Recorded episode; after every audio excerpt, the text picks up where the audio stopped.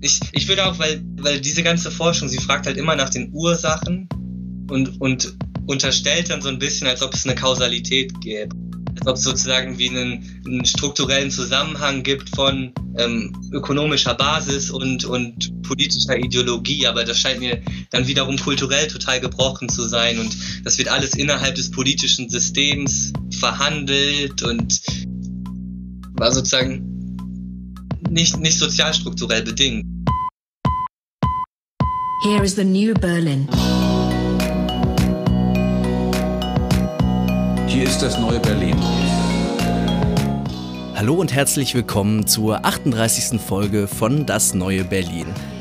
Gerade haben wir die Landtagswahlen in Sachsen und Brandenburg hinter uns und auch wenn die schlimmsten äh, Befürchtungen nicht eingetroffen sind, so waren die Ergebnisse doch einigermaßen erschütternd. AfD ist in beiden Bundesländern zweitstärkste Kraft geworden. Ähm, hat auch äh, in beiden Ländern zweistellig an äh, Prozentpunkten zugelegt in der Wählergunst. Ähm, und wieder einmal debattiert Deutschland darüber, wie diese, dieser Aufstieg ähm, der AfD, wie überhaupt der Siegeszug des Rechtspopulismus in ganz Europa, in den USA und an anderen Teilen der Welt zu erklären ist.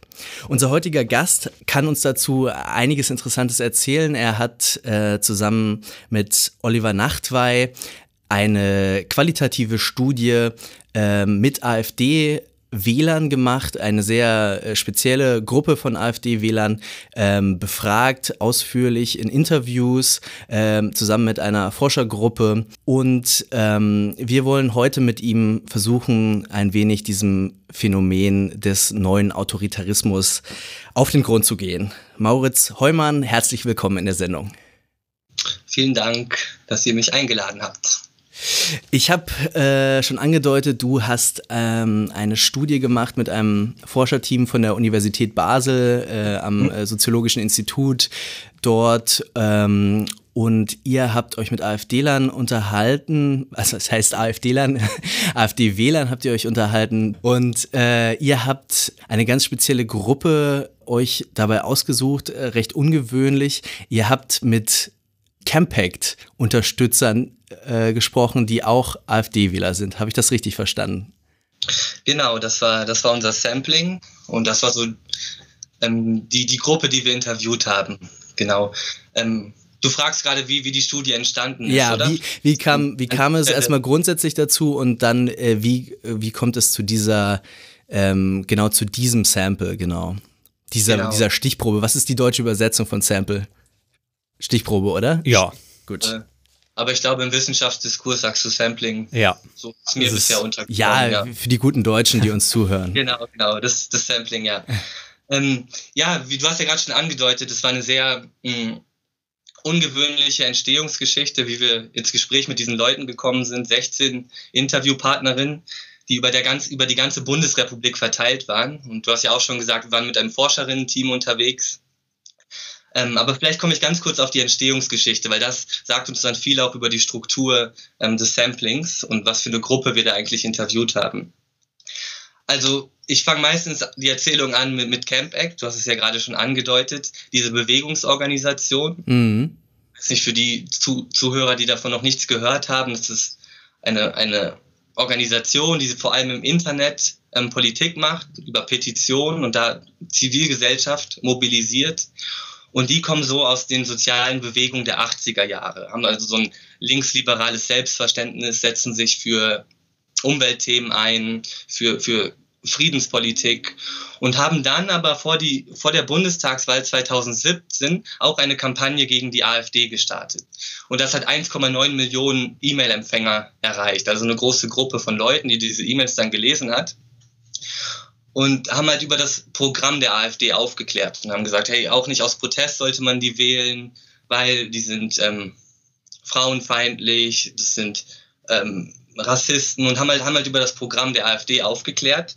Und daraufhin haben sich dann von diesen 1,9 Millionen Leute so um die 230 ähm, empört und haben wie Stellung bezogen für die AfD. Mhm und haben gesagt, hey, das könnt ihr so nicht sagen, das ist eine demokratisch legitimierte Partei. Andere haben von Überfremdung gesprochen. Also aus ganz unterschiedlichen Gründen haben sie Stellung für die AfD bezogen und haben Campact wiederum kritisiert. Mhm. Und das hat damals das Selbstverständnis der Organisation irritiert.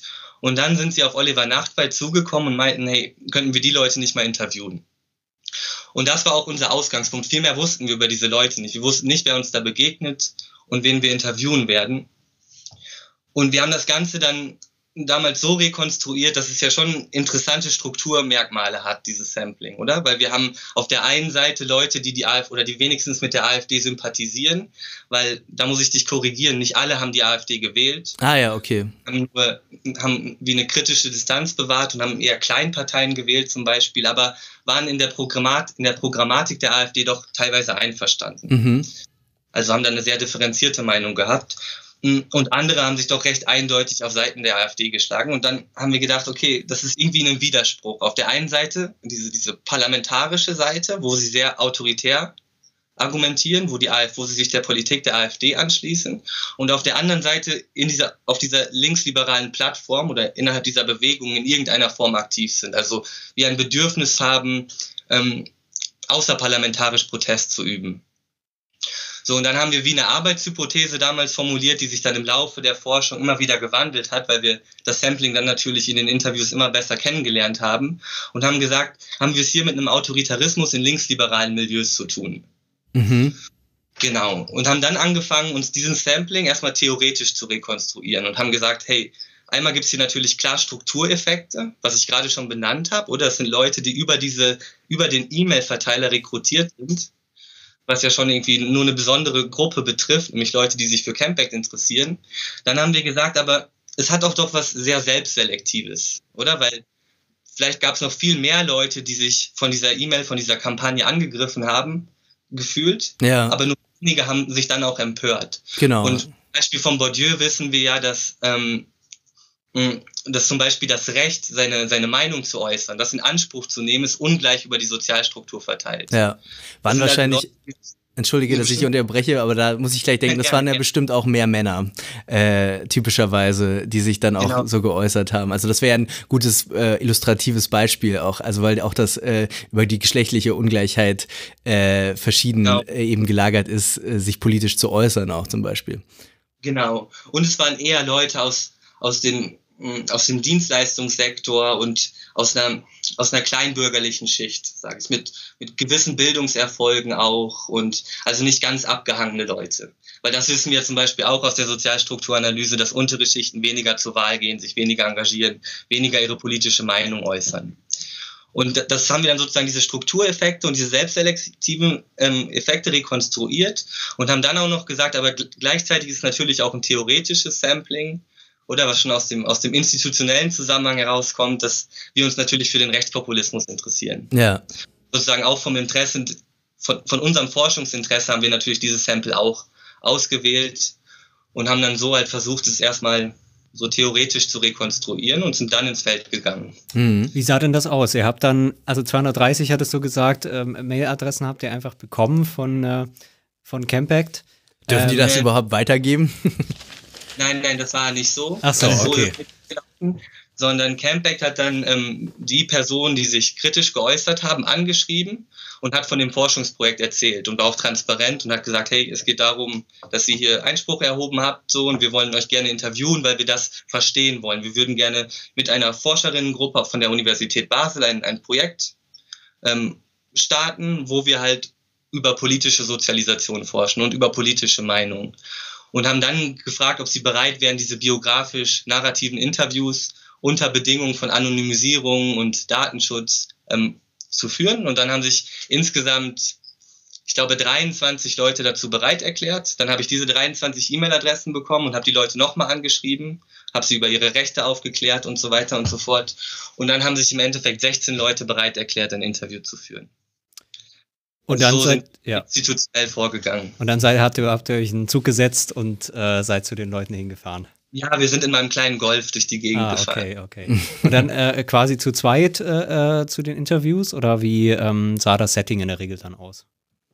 Ja, also insgesamt ähm, waren wir in der Regel zu viert oder zu zweit unterwegs, aber haben die Interviews immer zu zweit geführt.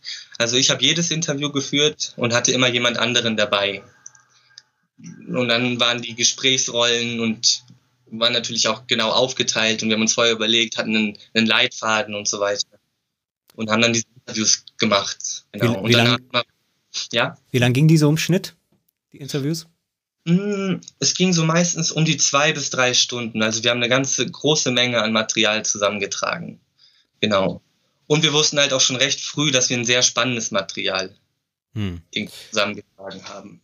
Äh, welche Städte waren das? Dürft ihr das sagen? Beziehungsweise kann man das grob verorten? Also eher Ostdeutschland, eher Westdeutschland, Norden, Süden? Äh hm, das, das müsste man jetzt genau, es war eher, es waren eher Leute aus Westdeutschland, ja. was sicherlich auch mit dem E-Mail-Verteiler und mit der Geschichte von Campact zusammenhängt, die so aus den westdeutschen sozialen Bewegungen, wie gesagt, entstanden sind und ja. da glaube ich, die meisten ihrer Leute rekrutieren können. Aber wir waren auch zweimal im Osten, aber vor allem waren wir in Nordrhein-Westfalen und in Baden-Württemberg und in Bayern unterwegs. Aber auch im Norden. Eigentlich haben wir die ganze Bundesrepublik durchreist, ah, durchforst. Ja.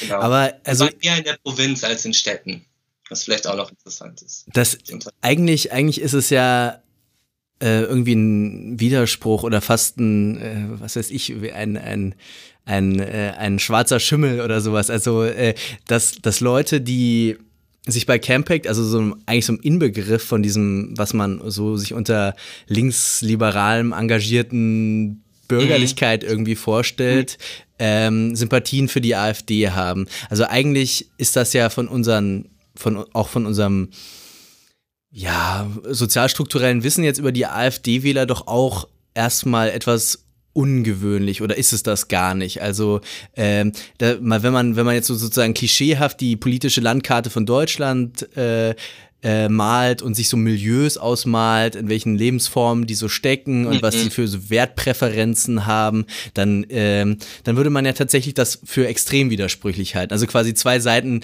äh, einer, einer politischen Polarität äh, sich so mhm. vorstellen. Mhm. Das ist sicherlich auch das, was euch interessiert hat, aber ähm, Genau, dieser Widerspruch war sozusagen der Ausgangspunkt unserer Fragestellung. Genau, also eigentlich, eigentlich eigentlich sollte es die nicht geben, hätte ich, hätte ich jetzt so, also um es jetzt überspitzt zu sagen, äh, mhm. hätte man doch erstmal gedacht, oder? Also mhm. ähm, du hattest schon gesagt, ihr, ihr fandet das jetzt gerade speziell interessant, aber was, was äh, hattet ihr gedacht, dass ihr sozusagen in der Beschäftigung mit dieser Gruppe äh, vielleicht auch grundlegend Neues sozusagen über diese soziale Konstellation lernen könnt, was AfD-Wähler mhm. äh, oder AfD-Sympathisanten angeht? Ja, das ist eine gute Frage. Also was haben wir erwartet, fragst du? Ja.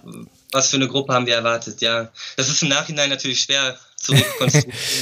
Weil mittlerweile könnte ich dir ganz individuelle Antworten geben. Oder ja. weil jeder hat seine eigene Geschichte, warum er bei Campact war ja. und warum der AfD sympathisiert. Und aber klar, man kann gewisse Tendenzen sicherlich ausmachen. Und ein großes Thema, was, was bei allen, bei allen Fällen, glaube ich, der Fall war, war diese, diese politische Unzufriedenheit mit dem politischen System in der Bundesrepublik und das Gefühl, dass man irgendwie Protest artikulieren müsste außerhalb der Parlamente. Also, und ich glaube, das ist etwas, was Campact sehr angesprochen hat. Mhm. Wo, und natürlich auch fallspezifisch oder subgruppenspezifisch haben wir dann auch immer wieder, dass Umweltthemen eine große Rolle spielen für die Leute und dass sich mhm. das gar nicht ideologisch gar nicht ausschließen muss ähm, dass man sozusagen autoritär eingestellt sein kann oder eine autoritäre Verhaltensweise an den Tag legt. Ja. Was der Unterschied ist, das können wir ja später noch besprechen. Ja. Und, ähm, und diesen Themen halt, diesen eher linksliberalen Themen, da gibt es anscheinend durchaus ideologisch, ideologische Verschiebungen, die wir da irgendwie mit aufgezeichnet haben, glaube ich, so Momentaufnahmen. Ja, also ich will gar nicht zu, zu sehr vorwegnehmen schon, aber also beim Ökologischen kann ich es mir denken, weil man ja historisch schon irgendwie auch sehen kann, dass ähm, die Rechte, beziehungsweise die ökologische Bewegung tatsächlich auch rechte Wurzeln hat, teilweise. Das soll jetzt gar nicht irgendwie äh, denunzierend sein, sondern das ist einfach so, dass äh, am Anfang des 20. Jahrhunderts auch starke rechte ökologische Strömungen existiert haben. Ähm, aber was jetzt sozusagen die Liberalen, also die äh, Gleichstellungsthemen, Antidiskriminierung, Antirassismus, äh, mhm. ja teilweise auch äh, flüchtlingsfreundliche Politiken, die ja auch über Campact laufen, soweit mhm. ich informiert bin und selber auch welche vielleicht unterschrieben habe oder auch nicht. Äh, das, das ist doch, ähm, das ist, das steht ja noch viel fundamentaler irgendwie im Widerspruch. Also hätte man jetzt genau. Äh, gedacht, dass das äh, unvereinbar sein müsste eigentlich. Ja, und genau an diesen Stellen haben die Leute ja auch widersprochen. Ja, okay. Genau, das war ja der Moment, wo sie sich dann von Campact entfremdet haben. Und oft war so der Fall, hey, Campact macht eigentlich für uns gar keine Politik. Und in dem Moment, wo Campact Politik macht, ähm, da machen wir nicht mehr mit. Da ziehen wir uns zurück, da üben wir Widerspruch. Das heißt, äh, so verstehe ich aber das Sampling, und da können wir ja dann auch eigentlich demnächst mal konkret werden, was ihr ja, rausbekommen äh, habt, äh, dass, dass äh, eigentlich diese Gruppe, die politisch da so, so widersprüchlich irgendwie erstmal äh, oder in so einem widersprüchlichen ähm, Plattform sich bewegt, vielleicht ähm, interessant ist für die Frage, wie ver verschiebt sich das Politische. Also man kann ja, du hast jetzt das Umweltthema schon genannt, das ist was, was bisher eben in diese klassische Links-Rechts-Schema noch nicht reinpasst, vielleicht auch nie reinpassen wird, das äh, entwickelt sich ja gerade. Ich denke auch an sowas wie bedingungsloses Grundeinkommen, was auch weder links noch rechts irgendwie erstmal ist, sondern quasi eigentlich quer zu den politischen Institutionen liegt, in dem Fall sozusagen der, der Leistungsgesellschaft, der, ja. der Meritokratie. Ähm, mhm. und, und, und das heißt, das, das sind so Bruchstellen ähm, des Politischen, wo sich sozusagen grundsätzlich an dem großen äh, politischen System was ändert. Und diese Leute, ja. die sind da vielleicht am interessantesten, weil die da genau. am, am ehesten das verkörpern, weil sie sozusagen nicht sagen, okay, ich mache jetzt eine linke Version davon oder eine rechte. Am Ende mhm. machen sie dann doch sowas wie rechtes, aber sie sind grunds grundsätzlich erstmal an diesem Bruchpunkt. Kann man das so sagen? Genau, genau. Und ein anderes Beispiel wäre das Verhältnis zur Direktdemokratie. Ja. Was natürlich jetzt auch mit, mit Rechtspopulismus schon einhergeht, irgendwie, dass man fordert, dass, dass ähm, Zivilgesellschaft wieder mehr beteiligt ist, mehr Mitbestimmung, mhm. dass wir ähm, Referenten haben und direkte Demokratie, wo das Volk dann seine politischen, also jetzt rechtspopulistisch, rechtspopulistisch gefasst, seine politischen ähm, Ziele formulieren kann. Genau, da kommen, da kommen wirklich ganz interessante Verschiebungen, glaube ich, hervor. Und ja. Okay, dann hattet Sorry. ihr das Material, ihr habt das kodiert oder die äh, Studis durften das kodieren. Äh, mhm. wie, wie habt ihr euch dem, dem Problem genähert? Wir können schon sagen, ihr habt das dann so anomie-theoretisch gemacht. Hat sich das eher so aus dem Material ergeben oder wie, ähm, ja, wie seid ihr auf die mhm. Kategorien dann gekommen, auf die wir bestimmt gleich kommen? Genau, also wir haben, also unser ursprüngliches Interesse galt natürlich dem Autoritarismus. Also das ist sozusagen die Tradition, in der wir uns bewegt haben und wo wir versucht haben, unsere heuristischen Kategorien irgendwie herzunehmen.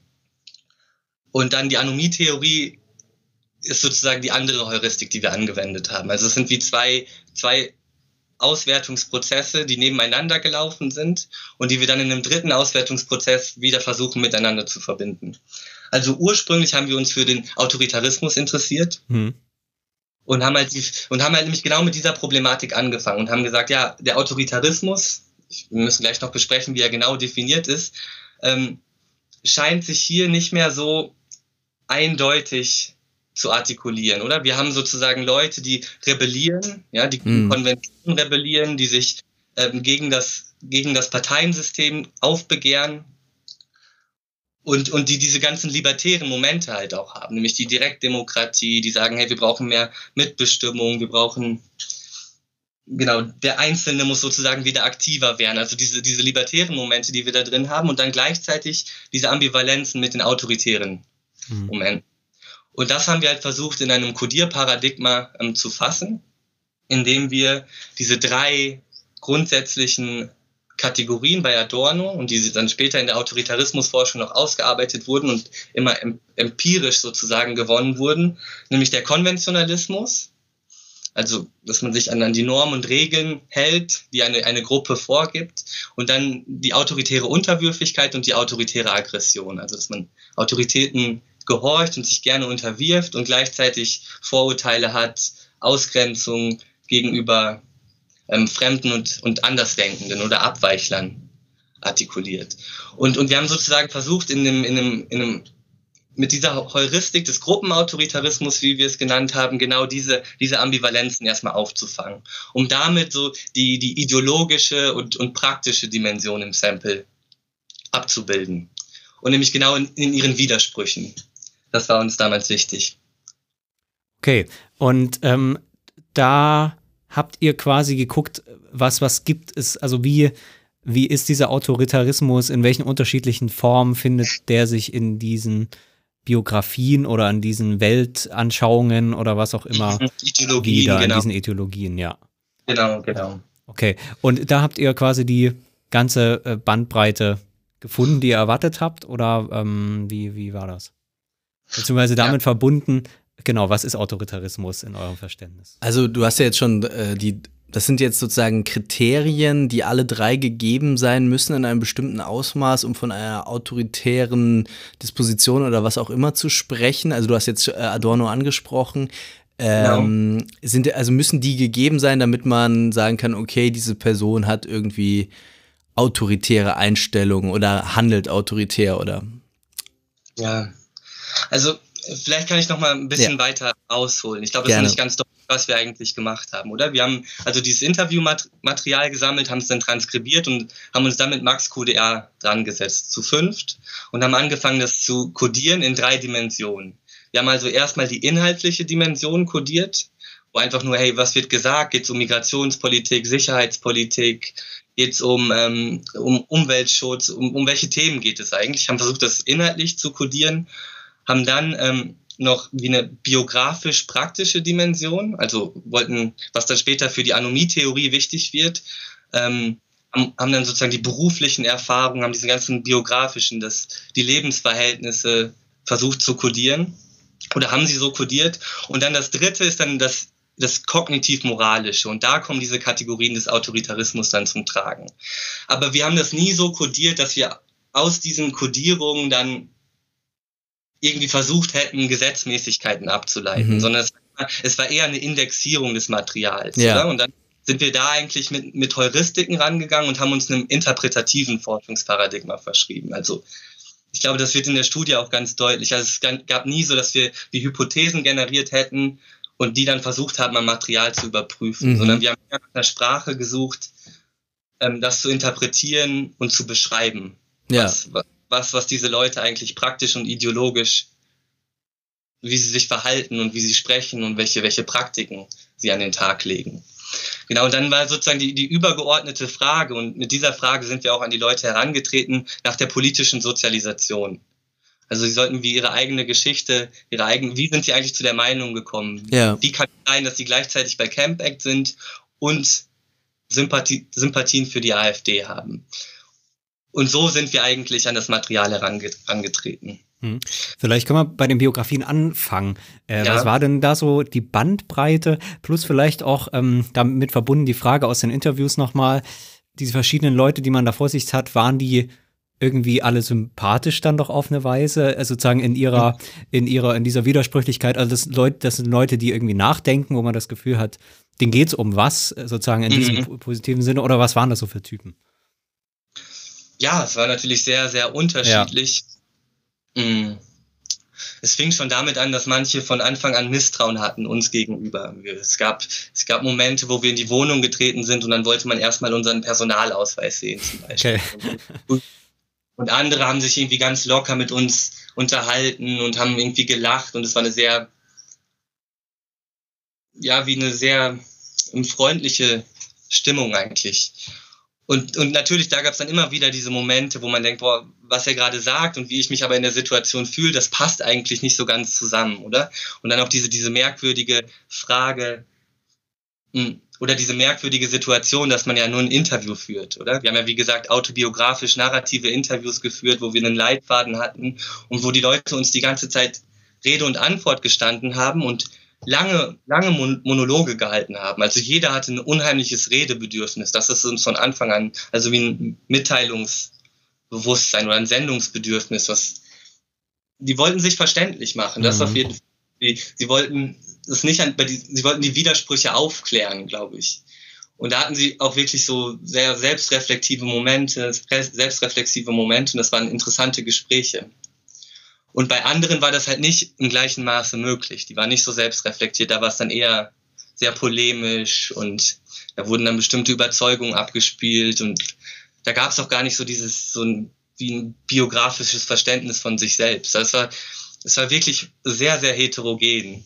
Also diese ganzen Interviewsituationen waren, ja. Und ich glaube, hier deute ich auch schon an, dass wir dann auch ganz unterschiedliche Lebensgeschichten halt im Endeffekt aufgefangen haben. Ähm, ich glaube, wenn wir später nochmal über die autoritär, autoritären Innovatoren sprechen und die regressiven Rebellen, kann man das vielleicht nochmal deutlich machen, dass man dann auch wie so typologische Unterschiede aus, ausfindig machen konnte. Hm. Habe ich das dann ein bisschen mit beantwortet? Auf jeden Fall. Auf jeden Fall, ja. Ich weiß nicht, ob es sinnvoll ist, ob wir schon gleich auch über die Typologie ähm, anfangen zu sprechen. Also man führt für Leute, die jetzt nicht äh, alltäglich qualitative Interviews führen, ist es ja auch ganz interessant, wie man sozusagen von von immer sehr individuellen, singulären Gesprächen mit Menschen irgendwie doch abstrahierend irgendetwas bildet. Das sind dann keine allgemeine Verallgemeinerungen, wie das die Statistik macht, aber es sind doch irgendwie Versuche, Ordnung reinzubringen, Struktur mhm. reinzubringen, irgendwas Muster doch vielleicht irgendwie wieder zu erkennen. Ähm, mhm. Wie geht man da vor und was habt ihr da genau äh, dann äh, typologisiert? Ja, also ich glaube, es geht bei der ganzen Angelegenheit darum, dass man den Forschungsprozess organisiert, oder? Ich habe es ja auch gerade schon ein bisschen beschrieben, ja. dass wir schon strukturiert an das Sample herangegangen sind. Wir haben uns gefragt, was sind das eigentlich für Leute, welche Arbeitshypothesen können wir formulieren und wie können wir die dann so, wie können wir neue Hypothesen auch immer generieren? Weil das ist ja eigentlich der Ansatz einer explorativen Studie, ja. oder? Wir wollen wie keine, keine Hypothesen überprüfen, sondern wir wollen neue generieren. Wir wollen uns ein neues Phänomen angucken und nach einer Sprache suchen, das adäquat zu beschreiben. So, das ist ja der Anspruch, den wir hatten. Und, und dieser Forschungsprozess war von Anfang an, und ich glaube, das ist sehr wichtig, weil es ein Gütekriterium für qualitative Forschung sein kann, ein, ein kollektiver Prozess. Also ich saß nie alleine am Schreibtisch und habe mir, hab mir diese Typologien ausgedacht und das war ein sehr langwieriger Prozess. Mhm. Wir haben uns direkt nach den Interviews immer zusammengesetzt, wir haben uns Notizen gemacht, Einsichten, die wir hatten, haben das aufgezeichnet, haben immer wieder darüber gesprochen, haben uns dann ähm, an der Uni Basel in, in Gruppen getroffen, wo wir mit Oliver Nachtwey darüber geredet haben und wo wir das dann irgendwie nochmal genauer besprochen haben und genau und ich glaube, und das dann auch alles protokolliert haben. Und ich glaube, da entstehen dann schon viele Ideen und viele Eindrücke, die man dann immer mehr systematisieren kann. Ich meine, das ist, der, das ist so ein typisches Vorgehen, was man, glaube ich, als Grounded Theory bezeichnen könnte. Mhm. Dass man wie offen, sich erstmal offen dem Material gegenüber verhält, sehr, sehr transparent ist, was die theoretischen Vorannahmen angeht und dann versucht zwischen diesem, genau, genau. Ähm, und dann der nächste Schritt also erstmal natürlich die Interviews, das wird alles reflektiert, die Gruppentreffen, aber dann halt auch der Codierprozess, wo wir dann wirklich unsere beiden Heuristiken, das waren dann unsere theoretischen Vorannahmen, wie gesagt, die Heuristik des Gruppenautoritarismus in diesen drei Dimensionen, oder? Mhm. Konventionalismus. Aber wir haben nicht Konventionalismus gesagt, weil das wäre ja schon die Ausprägung beim autoritären Charakter, sondern mhm. wir haben gesagt Verhältnis zu Konventionen. Mhm und haben dann gesagt, ah, das kann also eher libertär sich ausprägen, situations- und gruppenspezifisch, also in den Aussagen, oder es kann sich autoritär ausprägen. Ja. Genauso das Verhältnis zu Autoritäten. Da gibt es dann Leute, die rebellieren gegen jede Form der Autorität und bei anderen haben wir wirklich den Moment, wo sie sagen, ja, ich war immer der, der auf der Arbeit nah beim Chef stand, wo wir wirklich so wie ein Idealtypen des autoritären Charakters abbilden konnten, fast schon, oder? Und genauso das Verhältnis zu ähm, zu Fremden und Abweichlern, dass sich auch libertär und autoritär dann immer sehr fallspezifisch ausprägen konnte. Und ich glaube, damit haben wir halt eine Heuristik gefunden, wo wir sehr genau diese Ambivalenzen halt abbilden konnten. Auf der einen Seite, wo es eher um Gruppenkohäsion geht, um, um starke Führer, um, um Konventionen, an die man sich halten muss und das, das individuelles Verhalten, also abweichendes Verhalten bestraft werden muss und so weiter und so fort. Also was wir von diesem autoritären Syndrom kennen. Und auf der anderen Seite, wo eher Selbstermächtigung wichtig ist, wo Rebellion gegen Autoritäten, wo Autoritäten kritisiert werden. Genau, und wo, wo, und das, das hat sich dann auch nicht immer, das hat sich dann auch teilweise in der Praxis abgezeichnet, oder? Dass es dann auch wie eine autoritäre Praxis gab. Ich kann ja einfach mal ein Beispiel einer libertären Praxis, wo sich das, wo sich das, glaube ich, so ganz gut irgendwie, wie die Ambivalenzen funktionieren. Wir haben mit einem Mann gesprochen, äh, er hat auch im, im Dienstleistungssektor gearbeitet und dann hat jemand von der Ausländerbehörde, glaube ich, angerufen. Und dann hat er uns vorher gesagt, ja, hey, ähm, Migranten, das sind ja eh keine Migranten, sondern das sind also keine Flüchtlinge, sondern das sind Siedler. Das war sozusagen seine Vorannahme. Und dann hat, hat das Amt angerufen und er meinte dann, und dann habe ich mir mal erlaubt, irgendwie Widerspruch zu erheben und hat dann gegen die Autorität sozusagen auf, aufbegehrt und meinte, ja, aber eigentlich bleiben die doch eh hier. Das ist, warum müssen die jetzt, die haben doch gar kein Recht, ein Praktikum zu machen und hat wie so Widerspruch erhoben. Und da, da sieht man dann, wie so dieser libertäre Moment des Aufbegehrens sich mit einem so umschlägt in etwas Autoritäres oder eine autoritäre politische Forderung, die ja, so von einer ja. Trennung von Eigen- und Fremdgruppe ausgeht und so weiter. Und, und ich glaube, das konnten wir ganz gut, diese Ambivalenzen und Widersprüche konnten wir mit dieser Heuristik, glaube ich, ganz gut auf, auffangen. Ist das nachvollziehbar? Auf jeden weil Fall. Ich, das ähm, ist ja auch, das wollte ich auch noch sagen, weil ich glaube, bei qualitativer Forschung geht es ja auch immer um intersubjektive Nachvollziehbarkeit, oder? Ja. Also ich denke auch gerade, dass sozusagen unser Gespräch jetzt auch wieder Teil davon ist. Klar, das ist dann die Nur Nachbereitung von solchen. Wenn nachvollziehbar ist für euch, dann würde ich damit weiterarbeiten wollen. Auf jeden Fall. Ähm, ihr seid dann auf über diese Heuristik auf diese beiden äh, Typen äh, gekommen, äh, die dann auch titelgebend ähm, für euren Aufsatz waren. Ähm, mhm. Ich habe sie jetzt hier stehen. Äh, der regressive Rebelle und der autoritäre Innovator. Genau. Das fand ich ja. erstmal vielleicht dazu, äh, kleines Kommentar, erstmal ganz gut, dass man äh, quasi sowas wie die AfD oder die neuen Rechten auch durchaus eben erstmal als eine Innovation versteht. Es ist ja, ja. irgendwie, finde ich, so eine etwas quasi für diesen Diskurs eigentlich ungute Konvention mancher von den ewig Gestrigen zu reden oder von, äh, mhm. wenn dann gesagt wird, ja, wir haben jetzt hier 2019 oder demnächst 2020, komm mal, komm mal endlich äh, hier im 21. Jahrhundert an. Das mhm. impliziert ja gerade, dass es sozusagen die Linken oder was auch immer, das sind die, die quasi im in der Jetztzeit leben und die anderen, die denken noch, es wäre irgendwie 19. Jahrhundert mhm. oder sowas. Ähm, und das ist ja, finde ich, irgendwie eine nicht besonders gute ähm, Denkweise quasi, weil das ja sozusagen übersieht, dass es eben gemeinsame Hintergründe gibt und, und dann mhm. man politisch ganz anders reagieren kann, aber alles irgendwie eben sozusagen kontemporär ist äh, und auf die aktuelle Situation reagiert und dadurch eben mhm. auch so wie, wie Innovation einfach verstanden werden kann als politische mhm. Innovation. Mhm. Ähm, das ist ja, so habe ich es verstanden, auch ein bisschen die Grundierung ähm, dann äh, ähm, eurer Arbeit. Vielleicht kannst du diese beiden Typen sozusagen, die als Reaktion und durchaus auch eben als moderne Reaktion auf aktuelle Erscheinungen zu verstehen sind, kurz skizzieren und dann gehen wir vielleicht so ein mhm. bisschen konkreter rein. Ja, ja, gerne. Genau, aber vielleicht, um, um sie zu skizzieren, ja. muss ich vielleicht einmal unsere andere Heuristik, weil sie ja doch sehr wichtig ist, gerade bei der Typenbildung, nämlich diese, ähm, diese individuellen Anpassungstypen von, von Merton, mhm. die dann ja sehr bei uns waren, um diese Typen zu bilden, oder? Also mit Anomie ist es, glaube ich, erstmal wichtig festzuhalten, dass es ein, ein Strukturbegriff ist, oder? Es geht um, es, es, anomisch sind immer Strukturverhältnisse. Anomisch sind nicht, ist nicht das Verhalten von Individuen, sondern Individuen passen sich an anomiebedingte Lebensverhältnisse an. So haben wir es gefasst. Und dann, und, und dann formuliert er halt diese drei oder diese fünf ähm, individuellen Anpassungstypen auf anomische Verhältnisse. Genau, und, und ich glaube, bei, bei Dürkheim ist es noch interessant, wenn man noch mal weiter zurückgehen möchte. Da, bei ihm ist es, wenn ich das richtig verstanden habe, vor allem die Abwesenheit von, von Regeln und von Normen und eigentlich so ein Zustand der Unordnung und des, des Chaos, ähm, das man dann als anomisch bezeichnet und das dazu führt, dass die, das führt dann zu sozialer Desintegration, zu Vereinzelung, zur Kriminalität und zu Selbstmord und zu hm. Und, und Merton fasst es, glaube ich, noch ein bisschen interessanter, auch gerade um es empirisch an, anwenden zu können, weil er sagt, es geht eigentlich, also wie, wie spiegelt sich oder wie, wie zeigen sich Anomieverhältnisse, auf, wie zeichnen die sich auf individueller Ebene ab? Und da sagt er, es geht immer darum, dass es einen, einen Konflikt gibt oder eine Diskrepanz zwischen, ähm, zwischen kulturellen Zielen und, und, und, und Werten und er bezieht sich dann ja vor allem auf die amerikanische Gesellschaft und sagt, hey, es geht um Erfolg, um Leistung, amerikanischer Traum. Jeder möchte irgendwie, möchte etwas werden, möchte etwas erreichen. Und dann gleichzeitig die, die ungerechte Verteilung der institutionellen Mittel, diese zu erreichen, diese mhm. Ziele. Und, und, und diese Ungerechtigkeit ist halt über die Sozialstruktur verteilt. Also ähm, untere Schichten leiden mehr unter, unter anomischen Verhältnissen als obere Schichten zum Beispiel. Und das, so bindet er es dann an sozialstrukturelle Überlegungen zurück. Und dann sagt er, es, es gibt sozusagen, auf dieses anomische Verhältnis kann man in fünf verschiedenen Art und Weisen reagieren. Und wir haben uns halt zwei Art und Weisen herausgesucht, nämlich einmal die Rebellion und einmal die Innovation.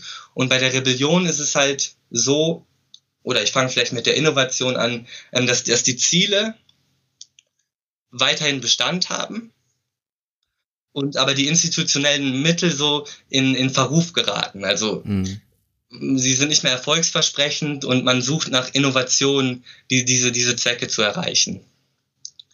Ähm, und verändert damit die Mittel, aber bleibt sozusagen bei den Werten und bei den, genau.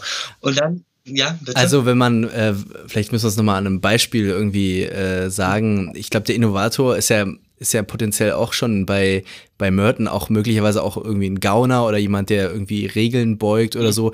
Äh, Investmentbanker, der irgendwie ein innovatives Finanzprodukt äh, entwirft oder so. Oder jemand eben, der, oder Donald Trump, der eben die, die Regeln innovativ bricht äh, zu seinen Gunsten sozusagen. Also ähm, der Wert irgendwie werde reich zum Beispiel in den USA, get rich or die trying, äh, mhm. ist, äh, besteht, besteht für diese Gruppe der Innovatoren äh, mhm. Aber sie sagen, okay, äh, die, der klassische Weg, Fleiß, harte Arbeit, ähm, mhm. ähm, ähm, Aufstieg in einer Firma oder was auch immer, genau, äh, genau. sind nicht die Wege, die, die ich wählen kann, weil die, weil die äh, entweder mir nicht offen sind oder nicht äh, erfolgsversprechend sind und deshalb nehme ich irgendwie anderen Weg.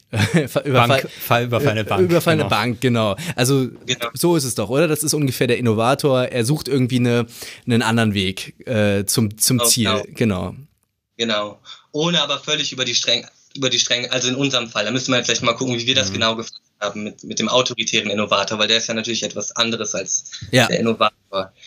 Ähm, und dann die Rebellion funktioniert so, dass, dass es eine, eine Entfremdung hat stattgefunden mit den Werten und Zielen der Kultur, also das kulturell Normative hat keinen Halt mehr und dann sagt Merton diesen schönen Satz, wenn, wenn sozusagen die Institutionen und die institutionellen Mittel zur Erreichung der Ziele zur Barriere werden, dann ist sozusagen der, der Nährboden für die Rebellion gelegt. Oder? Und, und das war genau das, was wir auch dann beobachten konnten. Und ich glaube, was bei unserer, bei unserer Konzeptualisierung dann aber noch wichtig war, ist, dass wir das Ganze noch demokratietheoretisch gefüttert haben. Wir haben dann ja auf Marx Scheler verwiesen und da erscheint die Anomie als etwas, was in der Demokratie fast schon eingeschrieben ist oder der liberalen Demokratie, dass wir nämlich vor dem Gesetz formal alle gleich sind. Oder wir haben ein Recht auf Würde, auf Wohlstand, wir haben ein Recht auf Mitbestimmung, auf Selbstverwirklichung. Das mhm. ist uns sozusagen verfassungsmäßig mitgegeben. Aber gleichzeitig, wenn wir uns die soziale Praxis und die soziale Wirklichkeit angucken, dann gibt es wahnsinnig viel Ungerechtigkeit. Und sozusagen damit, und wenn das zu groß wird, dann gerät die Demokratie selbst unter Druck. Ja. Ich habe es mir rausgeschrieben. Also Scheler sagt, äh, Gesellschaften, in denen jeder das Recht hat, sich mit jedem zu vergleichen und sich doch mhm. faktisch nicht vergleichen kann. Ja, wirklich sehr Genau, schön. das ist, das ist ja. das Zitat. Und ich glaube, das war noch wichtig, weil damit haben wir dann auch das Verhältnis zu den Institutionen. Weil bei uns geht es ja auch sehr um diese politische Entfremdung und diese, diesen Postdemokratiezustand, den, den die Leute alle irgendwie beklagt haben und den sie alle kritisiert haben. Und da auch das Verhältnis zu den Institutionen noch mitzufassen. Das war dann, ich glaube, noch eine interessante Wendung, die wir da noch mit eingebracht haben. Und die, glaube ich, wichtig ist, um unsere Typologie zu verstehen. Mhm. Okay, und ähm, ja, wie, wie habt ihr das dann angewandt? Wir haben gerade schon gesagt, vielleicht kann man Rebellion auch noch bei Mörten. Das wären dann sowas wie Kommunisten, die sagen, ähm, das Problem ist äh, nicht, dass äh, dass ich nicht an mein Geld komme und ich muss ja einen anderen Weg zu suchen, an Geld zu kommen, sondern ich muss das ganze System hier äh, sozusagen. Geld, halt, Geld ist das Problem. Geld ist das Problem ja. oder die Ungleichheit selber ist das Problem. Und ich will nicht ja. reich werden, sondern ich will, dass äh, niemand, dass es gar keine Reichen mehr gibt. So, das wäre ja, ja sozusagen das klassische Merton-Beispiel dann. Also eine ganz neue Sozialstruktur. Genau, eine absolut neue Sozialstruktur. Genau. Jetzt hast du schon angedeutet, äh, bei euch ist natürlich das Problem ein bisschen anders. Ihr habt das quasi übertragen. Ähm, wie sieht diese Übertragung aus? Das heißt, was sind bei euch dann eben diese Typen? Wie formen die sich aus? Ja, genau. Und da können wir vielleicht nochmal an den, an den Forschungsprozess irgendwie das nochmal zurückbinden, also auch wie es mhm. im Forschungsprozess entstanden ist, oder? Weil wir hatten das Material, wir haben es erstmal, wie gesagt, indexiert und hatten wie einen allgemeinen Einblick. Und dann ist uns aber recht früh schon aufgefallen, dass wir zwei, zwei Typen eigentlich haben, die sich vor allem unterscheiden in ihrer Sprache und in ihrer Praxis. Oder wir hatten einmal die, die Typen, die wir dann später die autoritären Innovatoren nennen, die sich irgendwie an Sprachkonventionen halten. Mhm. Die, die auch ein Vorurteil haben und auch mit Stereotypie arbeiten, aber versuchen, das die ganze Zeit zu rationalisieren und innerhalb der Normen sozusagen zu legitimieren, oder? Und sie bleiben wie eine, eine Art von Konventionalismus behaftet in ihrer Argumentation. Und das sind halt auch die Leute, die eher, das hang, das korrespondierte mit uns ein, bei uns eindeutig, die dann eher institutionelle Wege gewählt haben, ihre politische Unzufriedenheit zu artikulieren. Das waren dann Leute, die in, in, Kirchen, in Kirchenvereinen waren, im Elternrat, die haben noch, die hatten noch eine institutionelle Anbindung und haben aber dann versucht, innerhalb dieser Institution sozusagen ihre autoritäre Politik voranzutreiben. Wir hatten zum Beispiel einen Mann, der gesagt hat, hey, er hat äh, Sport unterrichtet, also nicht als Lehrer, sondern in einem Verein und hat dann gesagt, hey, ich kann halt, ähm, ich kann keine, und ich sage es jetzt so, ähm, Kopftuchmädchen unterrichten. Das kann ich einfach nicht, weil das, ich kann nicht gerecht diese, diesem Mädchen gegenüber sein. Oder hat sie dann aber nicht rausgeworfen, sondern ist mit diesem Anliegen an die zuständige Lehrerin mhm. herangetreten. Und sie hat sich dann um, um diesen Fall gekümmert und hat das für ihn geregelt. Also es war wie, oder wir hatten eine andere Frau, die wollte nicht, dass ähm, Flüchtlinge nach, nach Deutschland kommen. Also hat sie, hat sie versucht oder hat ähm, Flüchtlingsorganisationen unterstützt, die Familien in Syrien unterstützen, damit diese Leute nicht hierher kommen.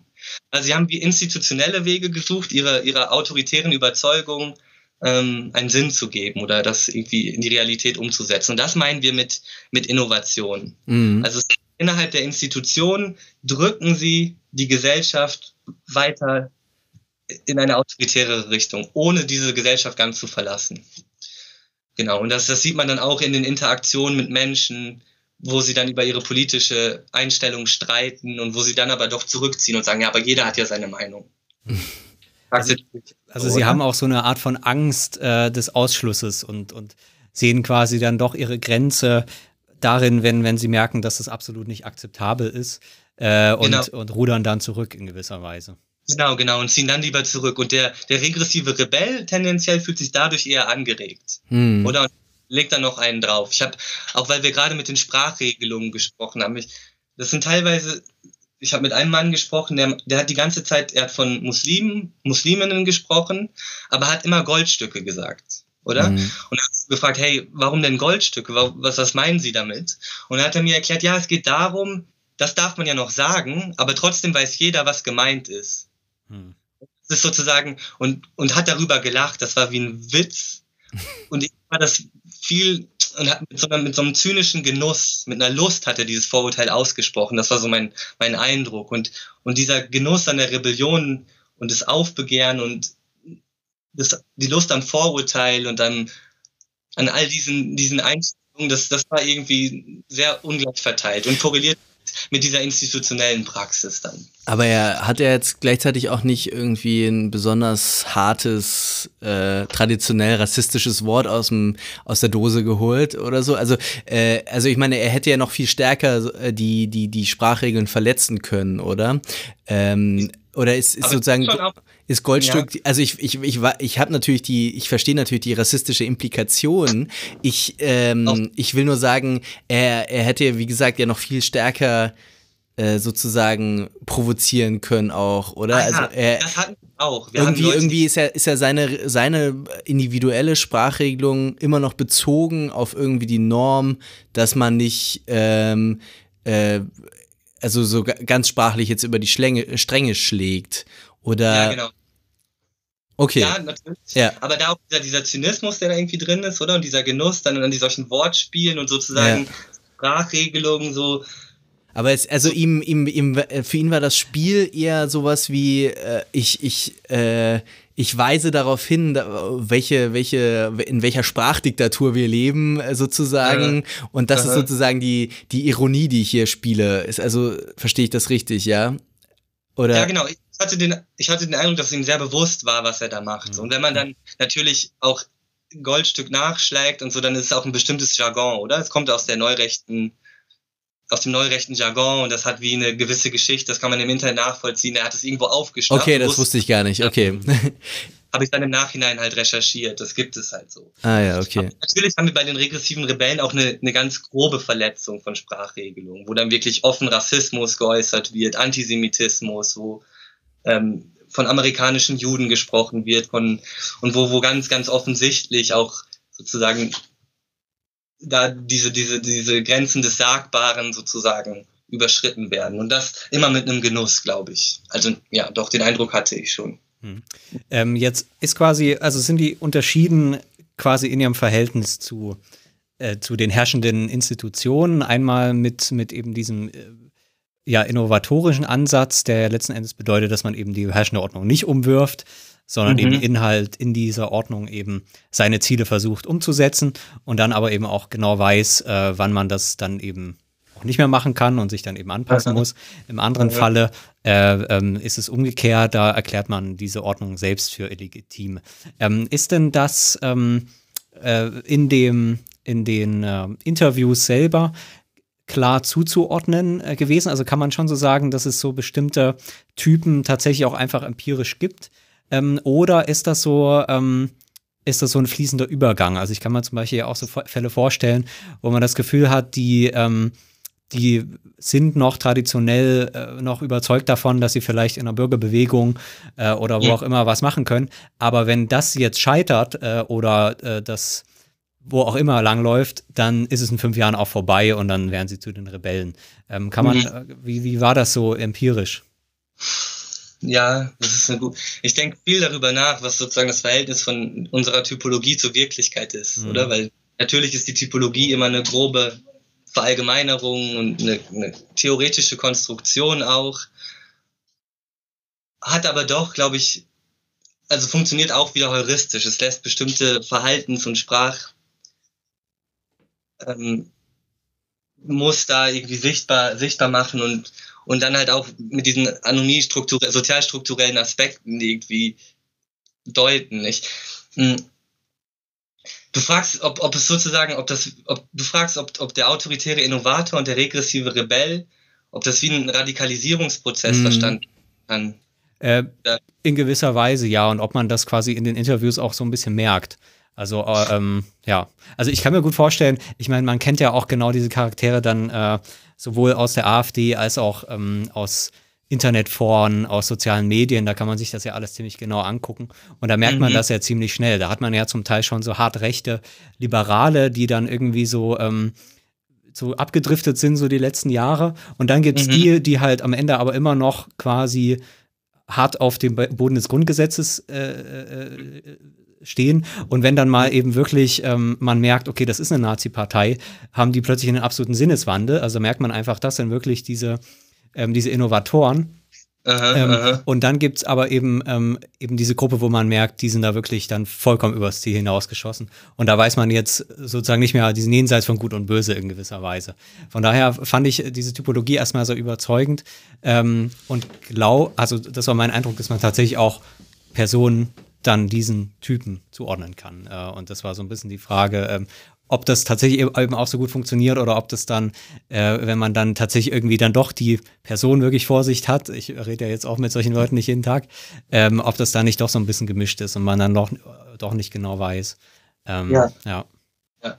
Ähm, ja. ich möchte nur einmal noch dein, dein Bild von den regressiven Rebellen ein bisschen korrigieren. Ja. Du meinst über das Ziel hinausgeschossen und so und die ganz die so völlig von jenseits und gut, von Gut und Böse sind. Ja, das stimmt zum Teil, aber es liegt sicherlich auch daran, weil wir haben bei, bei den regressiven Rebellen habe ich noch gar nicht die Praxis benannt, oder? Mhm. Dass sie nämlich subkulturell vermittelt ist in vielen Fällen und außerinstitutionell funktioniert. Also es sind Leute, die sich im Internet politisiert haben, in der Regel, die dann Verschwörungstheorien anheimgefallen sind, die selber auch Verschwörungstheorien produziert haben, oder? Wir haben gedacht, es sind die haben ein, ein unheimliches Wissensbedürfnis auch gehabt. Das waren Leute, die, die, die, die wollten die Welt verstehen und sind dann aber auf Abwege geraten und haben sich dann halt diesen, diesen Theorieangeboten ähm, zugewandt und haben dann ihre ganze Praxis dem, dem angepasst so, und, und sind in, in diese Subkulturen hineingeraten und haben dann Chemtrails fotografiert, hatten Archive auf ihren, auf ihren Computern, haben irgendwie Chemtrail-Bewegungen auf, auf Wetterkarten gezeichnet und so. Das, das haben die euch gezeigt auch? Das haben die mir auch gezeigt, ja. Und das also das Archive habe ich gesehen und dann Workshops dazu gemacht und so weiter. Ah ja, okay. Also es war, das, das war, das war eine unheimlich, das war schon auch eine Gruppe, die sehr rege war. Also die Wissen produziert haben, die gelesen haben, die zitiert haben, die hm. irgendwie so schon wie ein, ja, wir haben gesagt, wie organische Intellektuelle eigentlich agieren. Die, die versuchen sich einen, einen Reim auf die Welt zu machen und das haben wir bei den autoritären Innovatoren nicht im gleichen Maße gehabt. Da war es dann eher, ich lese die Zeitung, ich gucke Nachrichten. Das ist immer meine, mein, immer mein Ritual gewesen, das mache ich bis heute und die schauen dann wahrscheinlich auch noch Tagesschau und lesen FAZ oder mhm. was auch immer oder also bürgerlich bürgerliche Medien irgendwie Spiegel vielleicht sogar im, im Zweifelsfall noch oder sowas.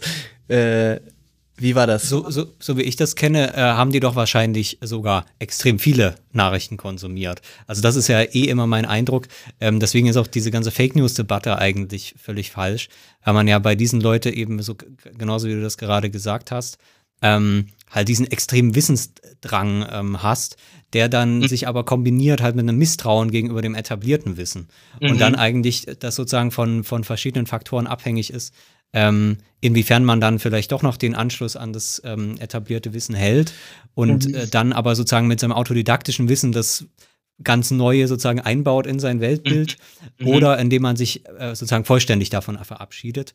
Wobei dieses mhm. vollständige Verabschieden meiner Beobachtung nach relativ selten ist. Also man, man behält sozusagen schon ähm, die, die offizielle Wirklichkeit sehr gut im Auge, wahrscheinlich besser als jeder Durchschnittsbürger, weil man ja irgendwie auch eben diesen Drang hat und mhm. interpretiert das dann aber entsprechend, guckt, was passt in mein Bild. Das finde ich dann mhm. immer ganz interessant in den rechten Blasen, wenn dann sozusagen mal irgendeine Schlagzeile ist, irgendeine Studie oder irgendeine Aussage eines etablierten Politikers, die dann dort, dort reinpasst, dann ist das plötzlich sozusagen alles ganz glaubwürdig, was da verbreitet wird und sage, jetzt sagt mal jemand äh, was. Und Aha. sozusagen aber 95 Prozent von dem, was dort kommt und nicht ins Bild passt, das wird sozusagen umgedeutet und, und irgendwie mhm. eingebaut. Moment kurz, jetzt, ja. jetzt bin ich ein bisschen durcheinander. Reden wir jetzt gerade noch vom, redest du jetzt, Jan, von, noch vom äh, Rebellen oder vom äh, Innovatoren? Von, ich würde halt von beiden reden. Äh, in mhm. der Frage, wie ist genau noch dieses Verhältnis? Wie sehr glaube ich das noch, was, das, was dort kommt? Äh, mhm. Und inwiefern habe ich mich aber schon verabschiedet und sehe das quasi nur noch als Repräsentation der, mhm. der sozusagen ähm, der, der Scheinwirklichkeit. Ähm, mhm. so, so, kann man das wahrscheinlich. Mhm.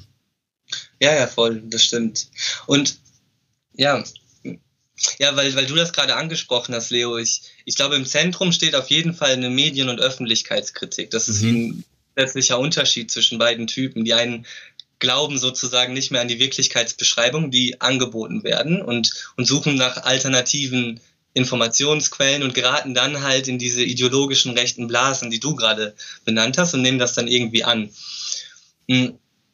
Und ich glaube, was auch noch ein wichtiger Unterschied ist, weil das sind Leute, die, die gehen vom Bürgerkrieg aus. Wir hatten Leute, die haben sich vorbereitet. Der eine Mann meinte zu mir, hey, ich habe hier ein ich habe hier einen Teich in meinem Garten mit Trinkwasser, damit kann ich meine Familie, wenn es losgeht, irgendwie einen Monat ähm, versorgen, oder? Der hat sich vorbereitet darauf. So dieses, wir hatten Prepper, wir hatten Reichsbürger, diese ganzen, diese ganzen Ideologien, die gerade so herumschwirren und die diese Leute halt aufgenommen haben und, und darin halt auch immer dieses, diesen Moment der Souveränisierung, oder? Sie haben wieder ein Mitbestimmungsrecht und diese libertären Momente auch bei den mhm. regressiven Rebellen, so diese Selbstbestimmung, was so ganz wichtig war und, und Meinungsfreiheit und irgendwie, ja, es war es ist eine sehr, sehr spannende Gruppe auf jeden Fall gewesen. Ja. Und, und genau, und nicht wie bei, sie hatten sozusagen nicht wie bei Merton eine ganz neue Sozialstruktur im Blick, sondern gingen eher davon aus, dass die alte halt völlig anomisch ist, also völlig, völlig im Chaos. Und sich sozusagen im, im Bürgerkrieg sich dann erst noch die neue Ordnung äh, herausstellen äh, muss. Bürgerkrieg oder, oder die GmbH Deutschland oder die mir feindlich Der. gegenübersteht.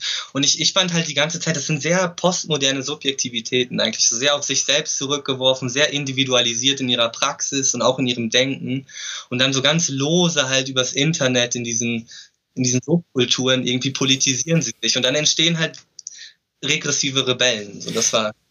Du also wir haben Bedingungen gefragt, glaube ich, wie, wie es zu diesem Form von Politisierung und Subjektivierung also, kommen. Ja, echte, echte Konstruktivisten äh, gewisserweise, die ja, dann genau. aber sozusagen nicht die, nicht die ähm, akademische Entspanntheit äh, äh, dann doch haben. Aber um das jetzt nochmal zu, noch zu betonen oder dich nochmal zu fragen, du hast beobachtet oder ihr habt beobachtet, dass die regressiven Rebellen sich tatsächlich quasi äh, Self-Made ähm, äh, Ideologie anschaffen oder gibt es da doch irgendwie dann auch Netzwerke, die außerhalb des Internets äh, existieren?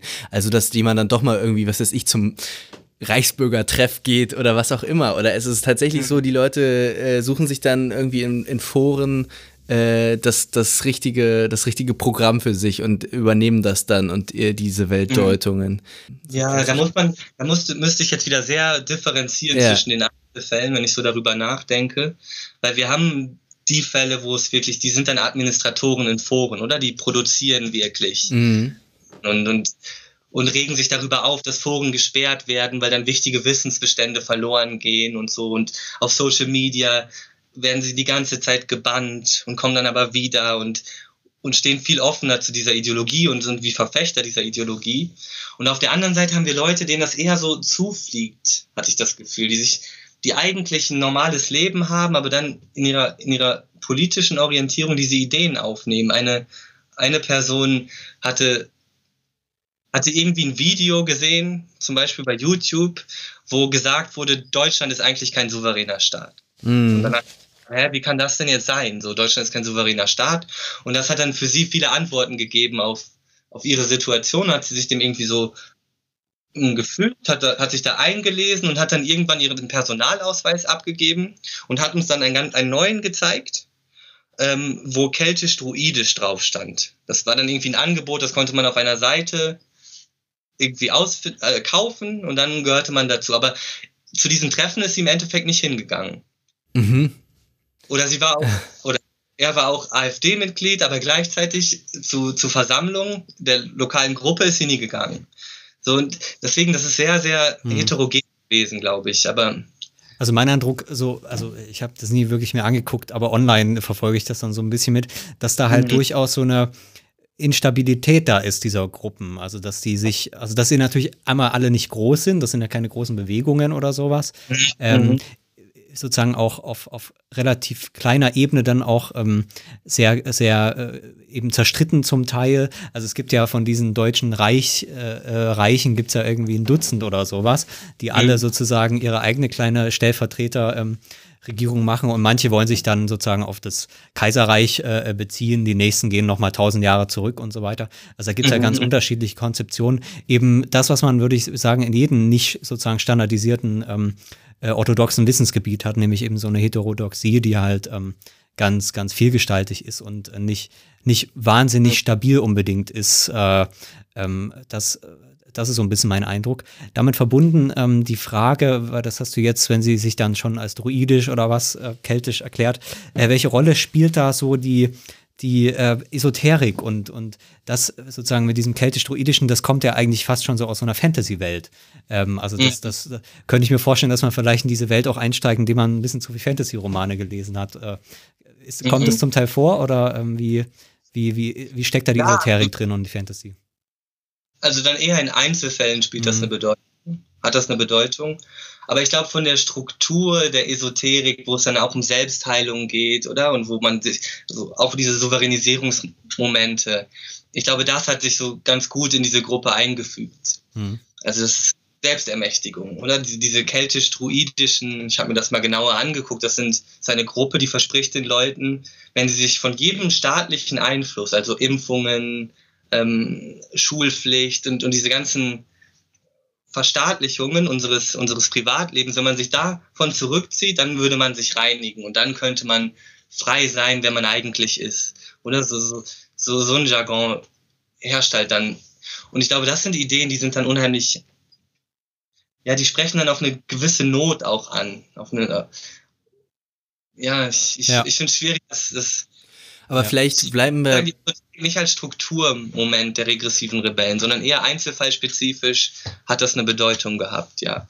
Und als alternatives Wissen vielleicht. Aber ob man sich jetzt den keltisch-druidischen anschließt oder den Reichsbürgern oder eher Prepper oder an Chemtrails glaubt, das ist wie für, für uns irgendwie ein ähnlicher Horizont mhm. gewesen. Die füllen, füllen dieselben funktionalen Lücken irgendwie, vielleicht kann man sowas ja. behaupten, äh, wenn, auch wenn das etwas mechanisch klingt, aber also sie haben sozusagen, also da ist irgendwie eine, da fehlt, fehlen Deutungsressourcen, die werden dann eigentlich relativ Kontingent mit, mit subkulturellen ähm, ähm, randständigen Angeboten gefüllt irgendwie. Vielleicht genau, genau. Trifft es das einigermaßen. Jetzt hattest du die ähm, sozusagen diese Ermächtigung als, als, so eine gemeinsame Kategorie gesehen. Damit ist ja schon angesprochen eigentlich äh, die biografische Erklärung, die ihr habt, äh, warum die eine in die eine Gruppe kommt und die andere in die andere, nämlich dass die Innovatoren irgendwie stärker im Leben stehen, irgendwie ihr Leben mehr unter Kontrolle haben. Ähm, mhm. Wir hatten es vorhin schon, das sind engagierte Bürger letzten Endes. Mhm. Bei den, äh, bei den äh, Rebellen eher nicht so. Ähm, wie kann man das sozusagen unterscheiden, diese, also auf dieser Ebene der, der sozusagen mhm. Selbstwirksamkeit? Mhm. Also du fragst jetzt sozusagen nach den anomie-theoretischen Implikationen. Genau. genau, und wie sich das eben, äh, erklärt er damit quasi die Biografien und die, und die Fälle, wie sich das im empirisch dann zeigt. Also ähm, mhm. was haben die jeweils für biografische Erfahrungen gemacht und mhm. wie kann man darüber eben das vielleicht erklären? Ja, also wir haben dafür halt den, den Begriff der Anomie-Vulnerabilität geschaffen weil natürlich ist das Problem, dass Anomie bezeichnet, haben wir ja gerade schon kurz besprochen, ist ein Strukturbegriff, oder? Es geht um anomische mhm. Strukturverhältnisse. Und, und dann haben wir Anomie, Vulnerabilität, haben wir gesagt, das sind kritische Ereignisse im Lebenslauf. Ähm, ein Berufswechsel, der nicht gewollt war, ähm, Krankheit, Streit, Scheidungen und, und all diese, diese ganz persönlichen Erfahrungen, also Lebenserfahrung und Berufserfahrung und haben dann geguckt, wie ist das bei den Innovatoren, wie ist das bei den Innovatoren und wie ist das bei den Rebellen verteilt?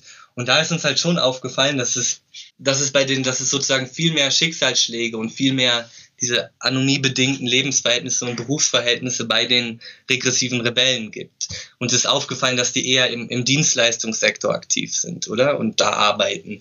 Und, und keine, keine unmittelbare Interaktion mit, mit Kollegen haben, sondern immer nur in diesem im Kundenkontakt stehen und, und die, die, die autoritären Innovatoren sind dann eher ähm, Angestellte, sind selbstständig teilweise und oder, oder als, als Lehrerinnen und Lehrer aktiv und, und haben eher diese, diese bürgerlichen Berufe.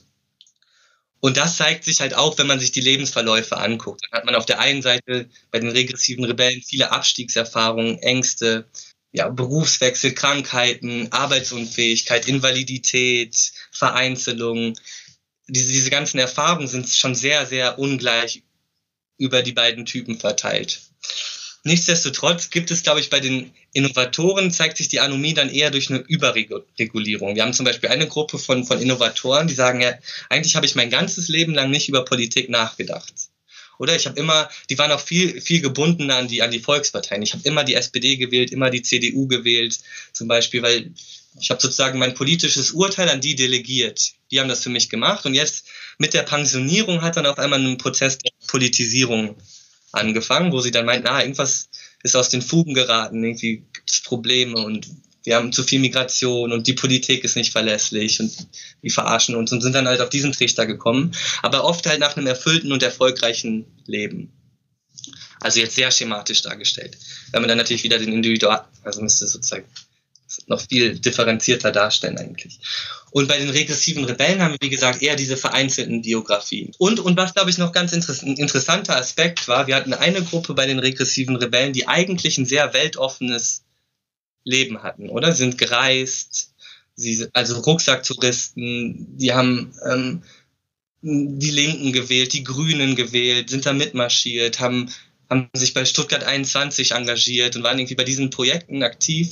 Und dann stellt sich aber doch irgendwie so ein, so ein Moment ein, wo es dann umkippt und eher autoritär ausschlägt. Und, und deswegen haben wir halt auch gesagt, die regressiven Rebellen sind sozusagen regressive, weil sie den weitesten Weg gegangen sind politisch. Die autoritären Innovatoren sind irgendwie bei sich geblieben und jetzt, ah, die SPD ist nicht mehr die gleiche, so, die müssen autoritärer sein, deswegen will ich jetzt mal die AfD, haben ein strategisches Verhältnis dazu. Und bei den, bei den regressiven Rebellen dann eher, die haben, waren immer schon Wechselwähler, immer schon Protestwähler, haben das große Kreuz gemacht, also Wahlverweigerinnen, Wahlverweigererinnen, und da ist eher so eine allgemeine politische Entfremdung, die sich dann jetzt sozusagen der AfD-Wahl zum Ausdruck bringt. Also da haben wir so in der, in der, in der Biografie und in der politischen Biografie auch wieder sehr große Unterschiede ausfindig machen können. Mhm. Ja. Ähm, das heißt, es kann man äh, so ein bisschen, also, also das heißt, man kann so ein bisschen einfach darüber erklären, wie, wie stark ist ähm, die persönliche Biografie mit quasi den Standardstrukturen politischer, mhm. sozial, ähm, sozial, äh, also vom Sozialsystem her, ähm, Arbeitsbiografie, ähm, Volksparteien, ähm, die Gewerkschaften standen, glaube ich, auch im Artikel.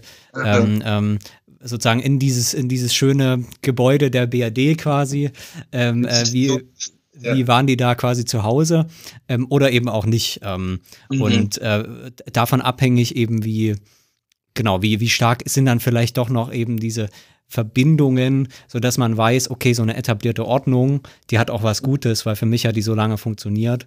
Und jetzt habe mhm. ich so das Gefühl, ich muss sie eigentlich retten, äh, mhm. indem ich da äh, jetzt mal ein bisschen Feuer unter dem Hintern der Volksparteien mache oder sowas. Mhm. Mhm. Ja. Genau, ja. Ähm, aber ich glaube, ja. wir haben nicht nur, wir haben sozusagen nicht nur die Biografie interpretiert, also das haben wir auf jeden Fall gemacht, aber haben uns halt, wir haben auch einen Fragebogen erhoben und haben halt wie auch ähm, äh, standardisiert mhm. ähm, Daten erhoben und haben die dann auch noch interpretiert. Und da sieht man halt auch, dass da haben wir dann nämlich diese Berufsverhältnisse, ähm, ähm, genau, und, die, und diese, diese ganzen Aspekte auch noch aufgefangen. Du hast ja auch, äh, oder ihr habt ja auch beschrieben im Aufsatz, dass viele von den ähm, ähm, autoritären Innovatoren ähm, ja doch ja, also Familie haben, festangestellt sind, teilweise mhm. auch in, äh, in höheren äh, Gehaltssegmenten sich befinden. Mhm. Inwiefern sind die denn überhaupt wirklich ernstlich ähm, anomie-vulnerabel? Also wie, mhm. wie, wie weit trägt uns da der Begriff? Genau. Also wir haben ja mit Anomie eher das Verhältnis zu Werten und Institu institutionellen Mitteln gefasst. Mhm. Und, und ich, das müsste sozusagen auch nochmal genauer ausdifferenziert werden. Ich glaube, im Auf, ich bin gerade dabei, die Anomie-Verhältnisse nochmal genauer anzugucken und das systematisch auch auszuwerten. Ich meine, im Aufsatz bleibt es ein bisschen schematisch, oder? Da sagen wir aber, ja, und, und da fällt mir halt auf, bei den autoritären Innovatoren haben wir halt oft diese Erzählung von, ähm, ich habe mein ganzes Leben lang gearbeitet und habe mich aufgeopfert. Ich hatte keine Zeit für irgendwas Politisches. Ich habe mich nur für meine Familie, für meinen Beruf auf, aufgeopfert. Und jetzt am Ende des Lebens mit der Pensionierung ziehen sie dann Bilanz. Mhm. Und dann und, und das ist interessant, weil der Bourdieu sagt mal was über das Dilemma der, ähm, des Kleinbürgers. Und da beschreibt er nämlich genau das, dass er dann sagt, hey, ähm, äh, der, der, Kleinbürger zeichnet sich dadurch aus, dass er alles, was er hat, ist die Tugend, oder? Und die, die Moral. Also er, er beutet sich die ganze Zeit selber auf, Tugend, Fleiß. Ähm, und dann am Ende des Lebens äh, kommt dann irgendwie so eine, so, eine, so eine Verbitterung mit ins Spiel, wenn er dann Bilanz zieht. Und dann ist es interessant, dass nämlich der, der Kleinbürger dann auch immer moralisch argumentiert, mhm. wenn es mhm. zum Beispiel um Vorurteil geht weil das ist sozusagen das Metier, in dem er immer der Beste war, oder? Und, und dann argumentiert er, die, die, ähm, da, da müsste man sich auch nochmal genau die Strukturen der Vorurteile angucken, weil da ist es dann eher so, dass man sagt, ja, das sind halt Leute, die nicht arbeiten, das sind Leute, die sind moralisch ähm, verwerflich, die las hinterlassen ihre Frauen in Syrien und, und das ist, da wird sozusagen der ganze Rassismus auf einer moralischen Ebene ausgefochten. Und das, das fand ich halt auch noch interessant. Und da ist diese Anomie dann eher so am Ende des Lebens und auch das ganze Leben war eher überreguliert. Und dann am Ende hast du diesen, diesen Ausbruch von, ja, wo es dann irgendwie so eine Autorität, so eine, ja, so eine autoritäre Wendung gibt.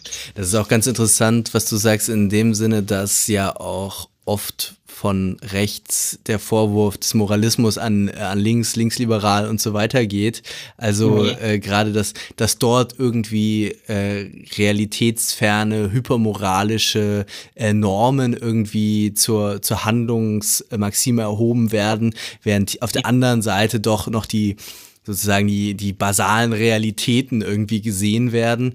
Äh, das, mhm. das, das widerspricht ja wieder irgendwie diesem, diesem, diesem kleinbürgerlichen Moralismus dann, auch wenn das ein ganz anderer Moralismus ist, ist es eben kein Moralismus, der so stark auf ja, so verallgemeinerbaren universalistischen Werten vielleicht äh, beruht, sondern ein Moralismus, der mehr so eine Art, ja, Sittlichkeit in einem sehr begrenzten Rahmen irgendwie auch. Also Steuern bezahlen, äh, nicht bei Rot über die Ampel gehen, äh, nicht ähm, also für die Familie da sein, pünktlich bei der Arbeit sein, also sozusagen ähm, äh, Moralität mittlerer Reichweite, sage ich mal, im Gegensatz zu, zu einer einer, einer, einer, was weiß ich, linksgrün versifften Moralität, die, die sich dann für den äh, sudanesischen äh, Wanderarbeiter interessiert oder sowas.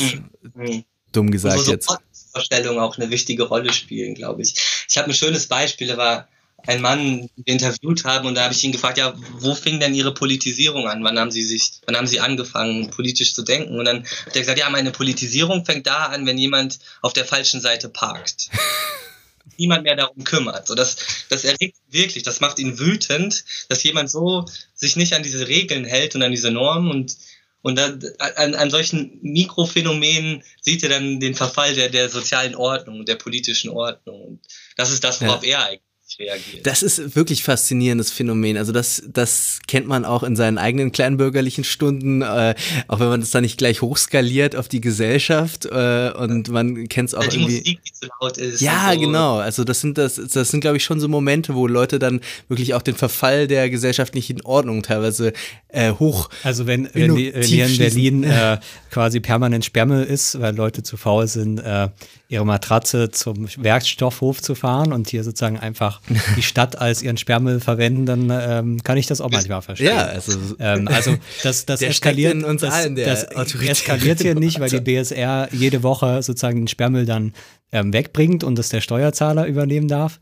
Aber wenn die das nicht machen würde, dann ähm, würde, glaube ich, bei mir auch nochmal ein andere, andere, anderes Verhältnis quasi dazu entstehen. Das kann schon sein, ja. Mhm. Mhm. Und, und dann vielleicht auch nochmal das Verhältnis, weil ich fand dann immer interessant, wie sich dann auch das Vorurteil oder der Rassismus unterschiedlich ausprägt. Da habe ich, also der gleiche Mann sagt dann zum Beispiel, ähm, da geht es dann um, um abweichendes Verhalten von Ausländern und Ausländerinnen, die dann irgendwie zu laut sind und die, die Drogen verkaufen im Park mhm. und diese ganzen Stereotypen, die er hat, Ghettoisierung, die er schon beobachtet hat und und, und, und muslimische Frauen, die ihm verschleiert entgegengrinsen und genau wissen, was sie dann, also so in dieser, in dieser, in seiner konkreten Lebenspraxis erfährt er das, mhm. dass irgendwas nicht in Ordnung ist, oder? Vermittelt über das Vorurteil natürlich. Und, ähm, und er meinte dann, dass, dass wenn, wenn sozusagen ein Ausländer ähm, auffällig wird und kriminell wird, dann müsste er nach fünf Malen abgeschoben werden. Weil, weil, und dann ist es auch egal, ob ihm irgendwie ähm, Strafe in, ihrem, in seinem Heimatland ähm, droht, weil er hätte ja brav sein können. Hm. Oder er hätte sich sozusagen anpassen können und, und sich den, den Regeln gehorchen können, dann wäre es auch okay, wenn er hier wäre. Ja. Hm. Und, und bei den, bei den, und dann gibt es aber auch einen ganz anderen Rassismus, der eher sagt, hey, die müssen alle einfach raus. Wir sind hm. hier die Deutschen und das ist unser Land und, und, und das sind so Sozialschmarotzer und Genau, und diese, diese, das kennen wir ja alle. Ich muss diesen Sprecher nicht, ich wiederhole das immer so ungern, aber ja. könnt, ihr könnt es euch vorstellen. Also die, die autoritären Innovatoren bestehen einfach auf ähm, dem strengen Befolgen der bestehenden Regeln und ähm, einfach dem, dem Fortbestand einer guten institutionalisierten staatlichen Ordnung. Irgendwie, das ist so deren, deren höchster Wert und ähm, sie haben aber gleichzeitig sowas wie einen besonders hohen Standard für alle Leute, die sie irgendwie einer bestimmten Gruppe zuordnen, ähm, mhm. Also man, man könnte ja sagen, okay, der, ähm, es gibt äh, zwölf Leute, die die Straße lang gehen und alle werfen irgendwie ihren Müll dahin. Aber der mhm. eine, der eine Syrer, der das gemacht hat, äh, der, der hat sozusagen, der hat es jetzt übertrieben, weil er sozusagen eigentlich noch eine höhere Beweislast zu erbringen hätte mhm. dafür, dass er in die soziale Ordnung integriert ist. Er ist ja, mhm. er ist ja hier quasi, er nimmt ja hier schon unsere Solidarität in Anspruch. Deshalb hat er sozusagen noch eine ähm, ja, eine, eine höhere staatsbürgerliche Pflicht eigentlich zur äh, Regelbefolgung, zur Konformität äh, zu erbringen eigentlich. Hm. Ist es nicht einfach auch im Kern äh, sowas wie Kommunitarismus? Ähm, also, dass man sagt, man hat eben äh, eine bestimmte Gruppe, ähm, die und, und diese soll sozusagen innerhalb ähm, ihrer Gruppe eben Solidarität möglichst groß machen, in dem Fall jetzt der nationalen Gruppe, die sozusagen dann die, die Wohlfahrtsstaatlichkeit garantiert und das aber sozusagen, wenn diese wohlfahrtsstaatliche Ordnung gefährdet wird, ähm, zum Beispiel von eben den sogenannten Schmarotzern, ähm, dann äh, ist sozusagen die Solidarität, die, die wohlfahrtsstaatliche gefährdet und dann müssen harte Grenzen eingeführt werden. Mhm, mh. Ja. Ja, ja. Was meinst du da genau mit Kommunitarismus? Na, ist das nicht Kommunitarismus? Das ist doch so ein also bisschen das so von, von Etzioni und solchen Leuten, ähm, das, das, das Konzept schon. Also in dem Fall natürlich in einer, in einer rechten Ausformulierung, aber die Aha. Vorstellung, dass quasi politische Gemeinschaften ähm, Grenzen haben und ähm, ja. wenn sozusagen diese Grenzen äh, gefährdet werden, dadurch zum Beispiel, dass einfach alle Leute reinkommen und ähm, mhm. die wohlfahrtsstaatlichen Leistungen abgreifen, dann, mhm. ähm, dann muss man dafür sorgen, dass diese Leute nicht mehr reinkommen. Das gehört, glaube ich, schon zum, zum Kommunitarismus. Also ich glaube, der Kommunitarismus, also das ist ein bisschen tricky, weil das ist ja auch ein Begriff in der politischen Philosophie und in der politischen Philosophie ist es so eine Art Kritik am Liberalismus, der so bestimmte Sphären mhm. wieder aus dem, aus dem Verwertungsbereich entziehen möchte und jetzt ganz kommunistisch zu sein oder so. Äh, aber ich glaube, man hat jetzt in der Politikwissenschaft eben ähm, seit längerem unterscheidet man eben so eine neue Leitdichotomie zwischen mhm. äh, Kosmopoliten und Kommunitariern. Und mhm. äh, das soll sozusagen eine neue äh, Metapolarität sein, die ähm, mhm. der Links-Rechts-Polarität ähm, sozusagen nochmal quer zu der verläuft. Und das mhm. hört man, ähm, hört man als auch viel bei der Linken sozusagen, also zur Linken mhm. bei bestimmten Analysen, dass, ähm, dass irgendwie der, der, der linkskommunitaristische Quadrant äh, nicht repräsentiert sei. So argumentieren so ein paar aufstehende Leute zum Beispiel. Ja, das war äh, die, die Wagenknecht. Äh, äh Wagenknecht, Fraktion genau. Also der Nölke, mhm. äh, Andreas Nölke heißt der, glaube ich, von, aus Frankfurt, äh, der hat das, glaube ich, ganz stark gemacht. Aber diese Unterscheidung und diese Beschreibung der äh, Verschiebung der politischen Leitdifferenz oder beziehungsweise diese äh, Zweit, ähm, äh, Zweitdichotomie, die kommt irgendwie, glaube ich, von so WZB-Wissenschaftlern ähm, ursprünglich aus so einem äh, Forschungsprojekt, der die das genau das untersucht hat. Ja, also Wolfgang Merkel zum Beispiel. Ah ja, okay. Also. Oh, äh, genau, also das, das ist so, das ist, glaube ich, ein Schema, das viel auftaucht. Jetzt auch bei äh, ähm, Cornelia Kopic wird das, glaube ich, auch wieder anzitiert. Die hat jetzt ja gerade mhm. äh, ein großes Buch äh, veröffentlicht, also dieses Jahr äh, zu ähm, äh, auch eine Interpretation der, des, des Autoritarismus äh, vorgelegt. Ähm, im, in Bezug auf eure empirischen äh, Daten. Ergibt das da irgendeinen Sinn, diese Unterscheidung nicht links-rechts im Sinne von Kapital versus Arbeit, äh, mhm. diese neue Unterscheidung kosmopolitisch versus Kommunitarier. Die, die Kosmopoliten sind die, die irgendwie äh, durch die Welt jetten, überall arbeiten, äh, Grüne wählen und äh, ähm, aber sich nicht für Umverteilung interessieren und die Kommunitarier sind die, die sozusagen stabile, solidarische, nationale Gemeinschaften setzen. So ganz, ganz blöd und und ganz grob mhm. gesagt. Ergibt das irgendwie äh, Sinn in, äh, in den Untersuchungen, die ihr gemacht habt? Also sind, äh, fallen zum Beispiel die autoritären Innovatoren sowie die äh, regressiven Rebellen eher ins kommunitaristische Lager? Ja, ich habe ja gerade schon kurz erwähnt, dass gerade die regressiven Rebellen eigentlich sich, also zum Teil sich als, als ähm, geläuterte Kosmopoliten verstehen. Mhm. Das, dass es nämlich genau diese Weltgewandtheit gab, dass sie gereist haben, dass sie sich für fremde Kulturen interessiert haben, dass sie genau wie, wie, wie alternative Lebensentwürfe auch verfolgt haben und, und das auch nach wie vor. Also es gab immer wieder dieses, diese Vorstellung, dass man sich auch irgendwie zurückziehen könnte und wie in, in einer autonomen Geme Gemeinschaft leben könnte und so. Also ich glaube sozusagen nicht, dass diese Unterscheidung wie eine Unterscheidung also dass sie korrespondiert mit, mit also dass sozusagen die Kommunitaristen ich finde, es ist eine schwierige Frage, wirklich. ja, also musst, musst du auch nicht, äh, musst du auch nicht da auf mit Gewalt ins Schema zwängen. Das macht auch ja, vielleicht ja, dann keinen Sinn, nur weil es jetzt eben oft als äh, Deutungsangebot auftaucht. Ähm, auch bei Reckwitz in einer anderen Formulierung dann äh, Kulturessentialisten versus genau. äh, Dingsbums. Ich habe es gerade nicht also in meinem Kopf. Die neue und die alte Mittelschicht und genau, also da gibt's da gibt's sehr viele äh, sehr viele Interpretationsansätze, die so ein bisschen ja. so arbeiten, ja. Ja, ich glaube, ich glaube, also auf, auf die autoritären Innovatoren könnte man auf jeden Fall dieses, diese Deutung, das ist die, die alte Mittelschicht ja. übertragen, die, die eher kommunitaristische Ansätze haben, also die Eigengruppe und die, die Ordnung der Eigengruppe hochhalten und an, an, an, an nationalen Identitäten interessiert sind und wie gesagt, an, an ein, ein gut funktionierendes Sozialsystem und Sozialstaatlichkeit und, mhm. und dass sie daran festhalten, dass sie das versuchen, nach außen hin zu verteidigen und dass sie jetzt das Gefühl haben, das würde irgendwie durch Migration, was natürlich völliger Quatsch ist, in, in Gefahr geraten. Die Probleme liegen ja woanders. Aber das, das ist sozusagen da, wo sie das Problem ausmachen.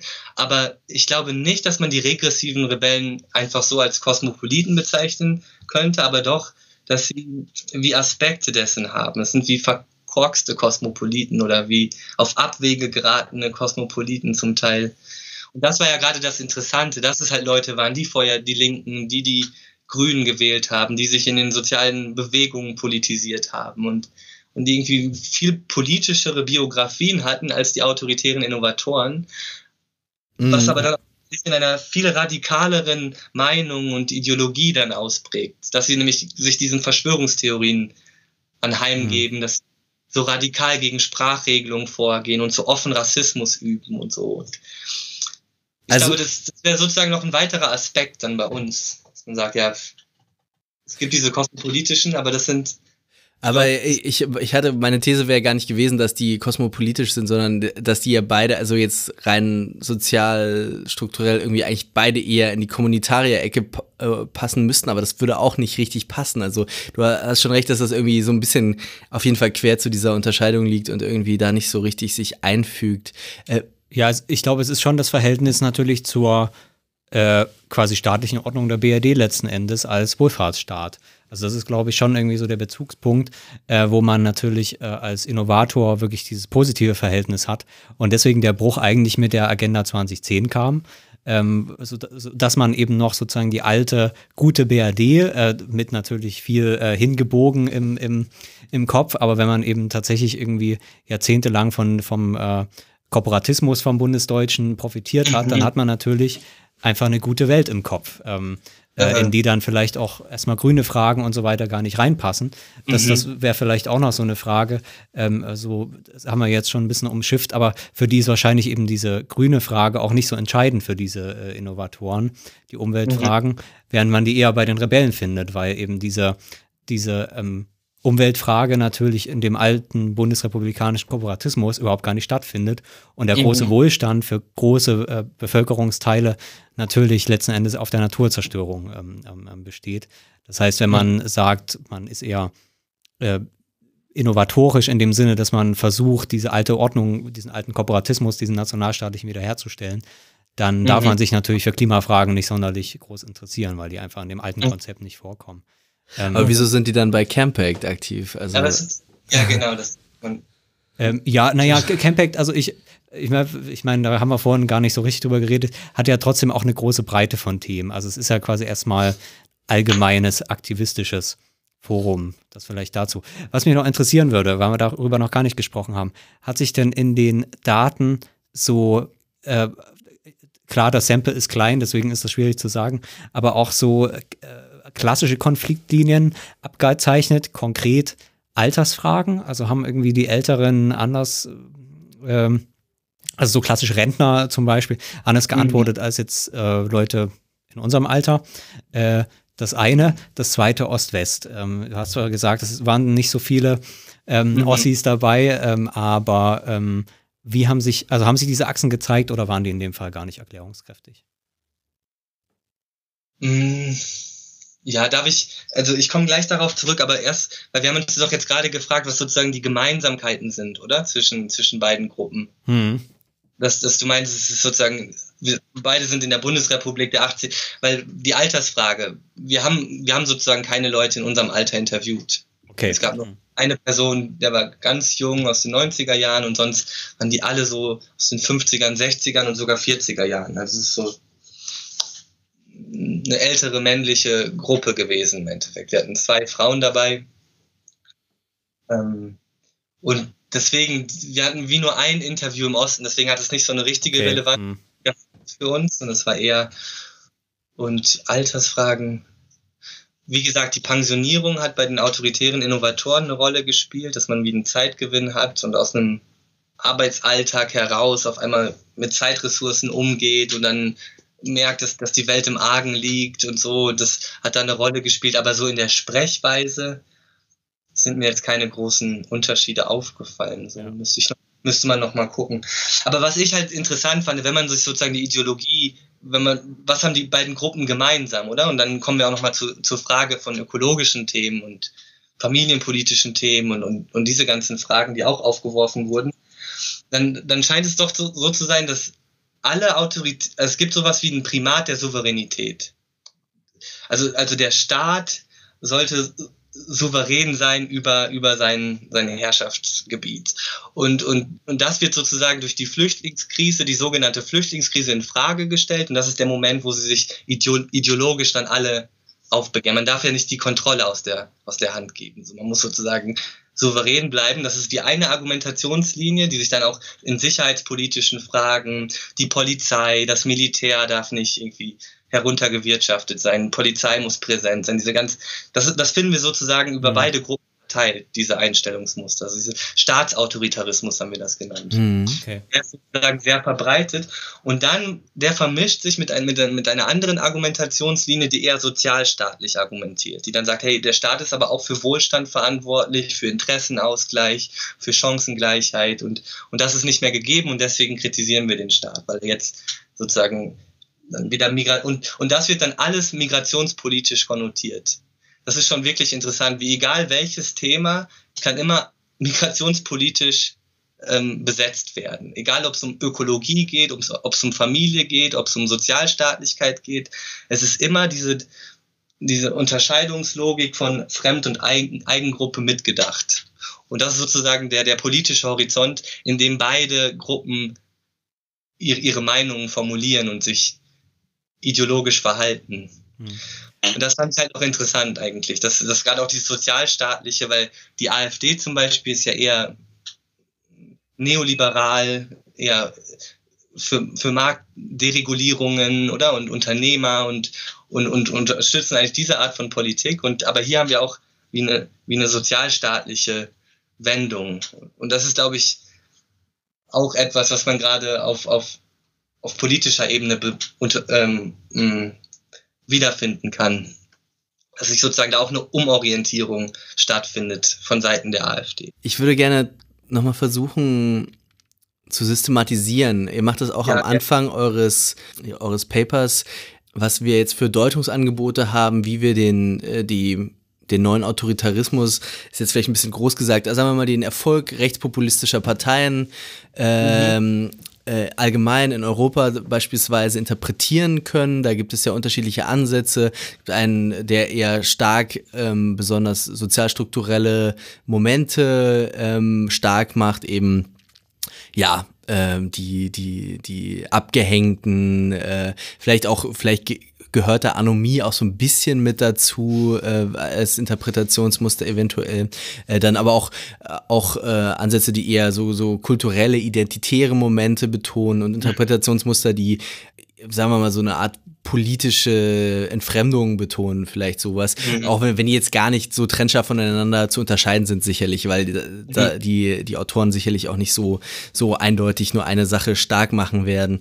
Ähm, trotzdem welcher, welcher Weg ist da gangbar? Es scheint ja irgendwie so eine Pluralität zu geben. Das, das merkt man auch in anderen Studien zum Thema, zum Beispiel bei Kopic, die ja gerade sagt, es sind nicht die, es sind nicht nur äh, die Prekären beispielsweise, die AfD wählen. Äh, wir können nicht, wir können jetzt nicht sagen, AfD-Wähler sind, äh, sind irgendwie überproportional in Armut oder so. Also ähm, äh, wir, wir haben stattdessen eine Schichten äh, mehrere Schichten äh, durchschneidende Menge von Menschen, die mit der AfD sympathisieren. Und es scheint ja so, ähm, dass auch zumindest äh, bei eurem kleinen Sample eben aus verschiedenen Schichten Leute äh, mhm. zusammenkommen, auch mit mhm. ganz unterschiedlichen äh, Berufshintergrund, auch mit ganz unterschiedlichen Wert, Orientierungen. Ähm, mhm. Da fällt es, du hast jetzt versucht schon, dieses, dieses allgemein, diesen allgemeinen Nenner irgendwie narrativ rauszuarbeiten, aber welche, welchen Interpretationsansatz können wir wählen, um irgendwie uns eine, ähm, eine Erklärung äh, zu nähern, was äh, genau, also das, äh, das Erstarken des Rechtspopulismus irgendwie mhm. aufschließt? Mhm. Ich glaube, in unserer Studie versuchen wir eher eine Vermittlung dieser verschiedenen Erklärungsansätze. Ja. Weil wir haben ja diese sozialstrukturellen Momente und sagen, die, die regressiven Rebellen sind eher von Abstiegsängsten betroffen, sind eher in prekären Arbeitsverhältnissen, im Dienstleistungssektor aktiv und die anderen haben eher bürgerliche Leben, haben Eigentum, haben eine Berufskarriere hingelegt, aber beide wählen doch die AfD. Mhm. Und da würde man dann ja, das würde ja einem, dieser These von den Modernisierungsverlierern schon mal widersprechen, die ja. du gerade angesprochen hast, sodass man eher ähm, so, so, sozioökonomische Faktoren sucht. Aber die spielen sicherlich auch eine Rolle, weil, wie gesagt, bei den regressiven Rebellen scheint dieses sozioökonomische Sozio scheint, scheint schon wichtig zu sein, um, um, um, um, um diese soziale Formation zu verstehen. Ja ich, ich würde auch, weil, weil diese ganze Forschung, sie fragt halt immer nach den Ursachen und, und unterstellt dann so ein bisschen, als ob es eine Kausalität gäbe, oder? Mm. Als ob es sozusagen wie einen, einen strukturellen Zusammenhang gibt von ähm, ökonomischer Basis und, und politischer Ideologie, aber das scheint mir dann wiederum kulturell total gebrochen zu sein und das wird alles innerhalb des politischen Systems verhandelt und also diese ganze Postdemokratie-Frage hat auch eine große Rolle gespielt. Das war wie der Ausgangspunkt der Kritik von allen. Mhm. Oder alle, die, unseren Politikern können wir halt nicht vertrauen. So, wir können unseren der Berichterstattung nicht mehr trauen, wir können den Eliten nicht trauen und, und diese, diese, dieser rechtspopulistische Moment war sozusagen nicht, nicht sozialstrukturell bedingt, sondern sich über eine sehr große, sehr heterogene Gruppe erstreckt. Ja. Mhm ich finde ich finde schwierig, mich dafür eine für einen Erklärungsansatz zu entscheiden mhm. und würde plädieren, dass man eher nach Vermittlung sucht. Mhm. Und ich glaube, das, das war so ein bisschen auch unser Anliegen. Ja. Könnte die Gemeinsamkeit, also wenn man den anometheoretischen Ansatz da hm, ernst nimmt, vielleicht einfach darin liegen, dass, ähm, dass es tatsächlich eben sich quasi in dieser äh, in dieser äh, Einwanderungsfrage, dass das eigentlich letzten Endes wirklich eine, so diese super Chiffre für letzten Endes Kontrollverlust des Staates und mhm. ähm, dann quasi auch projiziert ähm, auf eigenen Kontrollverlust. Ähm, ähm, dass das so ein bisschen die Gemeinsamkeit ist. Deswegen äh, auch das, äh, du hast es ja so ein bisschen angedeutet, finde ich auch immer wieder absolut beeindruckend, egal was man dann liest, scheint irgendwie diese Grenzöffnung von Merkel, so diese absolutes Ehrlich, Fanal, ähm, dieses absolute Fanal zu sein, was man überhaupt gar nicht versteht, warum das so, ähm, so der, der, der absolute Kristallisation dieses Weltbildes ist. Ähm, das, das hängt ja eben daran, so diese, das ist ja sozusagen die Chiffre für den totalen Kontrollverlust. Und dass das vielleicht einfach die politische Antwort ist, zu sagen, nicht so, was ja auch so ein bisschen die, die, die Wagenknecht-Leute ähm, dann sagen, ja, wir müssen eben genau diese Innovatoren wieder zurückholen, weil die wollen ja eigentlich nur, dass wir wieder eine ordentliche Sozialdemokratie haben, wie in den 70er Jahren oder wann auch immer man sich das dann vorstellt, sondern einfach zu sagen, es geht überhaupt erstmal wieder um quasi eine, ähm, eine staatliche Machtausübung, die sozusagen nicht ähm, sozusagen die Leute sich ihrem Schicksal dann überlässt, sozusagen den Märkten ausliefert, äh, wenn man es äh, so sagen will, sondern die ganz egal, wie das dann sozusagen äh, im Einzelnen aussieht, staatlich, aber die quasi den Eindruck wieder verschafft, nicht nur den Eindruck, sondern den glaubwürdigen Eindruck, ähm, dass politisch quasi gehandelt wird und entschieden wird und nicht irgendwie zufällig einfach äh, Leute ihrem Schicksal überlassen werden. Kann man das vielleicht so als, als so eine Essenz rausziehen? Hm. Ja, bestimmt. Wobei das ist natürlich auch irgendwie ein globaleres Problem, oder? Dass man halt Demokratien hat, Parlamente, die national entscheiden sollen, aber eigentlich in globalen Kontexten stehen. Also ja. das ist schon an sich anomisch, oder? Weil es ist halt nicht nicht mehr möglich, wie die Leute sich das vorstellen, sondern Klar, wir machen ja gerade das Brexit-Experiment. Da werden wir dann sehen, ob sozusagen, das ist ja, also Take Back Control ist ja das Motto, das ist ja genau diese, genau dieses äh, Problem. Ähm, mhm. jetzt werden wir, jetzt haben wir halt bisher gesehen, dass das den äh, dann den Superkontrollverlust bedeutet und ähm, mhm. EU eigentlich noch ganz schön viel Kontrolle bedeutet. Aber mhm. ja. Mhm. Gut. Ja, spannend. Aber ja, das ist wirklich sehr interessant, dass das diese, dieser Moment, was du gerade nochmal benannt hast. Ich glaube, was ich halt auch noch wichtig fand, ist, wenn man, wenn man jetzt darüber nachdenkt, was, was diese sogenannte Flüchtlingskrise bedeutet hat für die Politisierung und für dass der, der Rechtspopulismus so einen Aufschwung in, in Deutschland erfahren hat, dann ist es, glaube ich, auch wichtig, das, das generelle kulturelle Klima nochmal zu benennen, oder? Weil es, der Aufstieg der AfD und, und diese ganze Migrationsfrage, die gestellt wurde, war ja auch medial über, über, überrepräsentiert, oder? Und das war, das war wie eine Möglichkeit, auch wie Stellung zu einem legitimierten, medial legitimierten Diskurs ähm, zu nehmen. Und dann muss man auch immer wieder sagen, dass so, was, was die autoritären Innovatoren zum Beispiel vertreten, dass sie sagen, hey, wir brauchen eine Obergrenze, wir müssen unsere Grenzen wieder kontrollieren, wir brauchen mehr Politik. Das ist ja durchaus durchaus auch Mainstream, oder nicht? Hm. Das sind ja politische Positionen, die auch vom politischen Establishment vertreten wird. Horst Seehofer zum Beispiel. Das, ist, das sind sozusagen gar keine Extreme, sondern die fügen sich auch in ein bestimmtes kulturelles Klima ein und in einen bestimmten medialen Diskurs und sind von daher betrachtet gar nicht so große Abweicher, glaube ich. Anders als die regressiven Rebellen sicherlich, die den gleichen Diskurs nutzen, aber dann, wie gesagt, eher subkulturell irgendwie das aufnehmen und und so in, in, so, in so eine anti-autoritäre, autoritäre Rebellion hm. geraten, mit liberalen Werten, mit, mit, mit der Demokratie und also bleibt kompliziert, wird immer komplizierter und äh, ja, verweist dann eigentlich nur auf die linke Antwort, ähm, über die dann auch mal wieder eine Sendung äh, notwendig ist. Ja, dann Mauritz Heumann, vielen Dank, äh, dass du uns da neue Einblicke verschafft hast und äh, ja wirklich auch eine sehr interessante Arbeit äh, vorgelegt hast, die, die gar nicht, äh, also in eurem Paper ist ja noch gar nicht alles drin, was ihr so gemacht habt. Und äh, also ich habe das Gefühl, da ist irgendwie zwischen den Zeilen noch ganz viel, ganz viel Material und Gedanken mhm. auch bei dir. Ich, du, du hattest auch im Vorgespräch gemeint, ihr würdet noch eine andere Publikation äh, vielleicht draus machen oder noch einen Artikel äh, dazu schreiben. Wie war das nochmal? Genau, wir, wir arbeiten jetzt noch weiter ähm, und wollen noch einen größeren Artikel publizieren, wo wir uns nämlich genau nochmal das Anomie-Verhältnis auch angucken der beiden Gruppen und das noch systematischer auswerten, was der erste Essay jetzt ja schuldig geblieben ist oder der erste Aufsatz. Und das gucke ich mir genau an und dann gucke ich mir auch noch diese themenspezifischen Auswertungen an, dass ich mir die Ökologie-Themen angucke und wie das sich über die Gruppen verteilt. Und dann frage, sind das eher gemeine, gemeinsame Interessen oder kann man da wieder typologische Unterschiede ausfindig machen. Und wir wollen sozusagen die beiden Typologien noch verdichten und ja, konzeptueller noch verdichten. Dann nochmal vielen Dank. Ähm, auch vielen Dank fürs Zuhören. Liebe Hörer, wie immer, bitte empfehlt uns weiter und äh, liked uns und äh, was es sonst so alles für Möglichkeiten gibt, schreibt uns. Und äh, wir hören uns beim nächsten Mal wieder. Macht's gut. Tschüss. Tschüss. Ciao, ciao.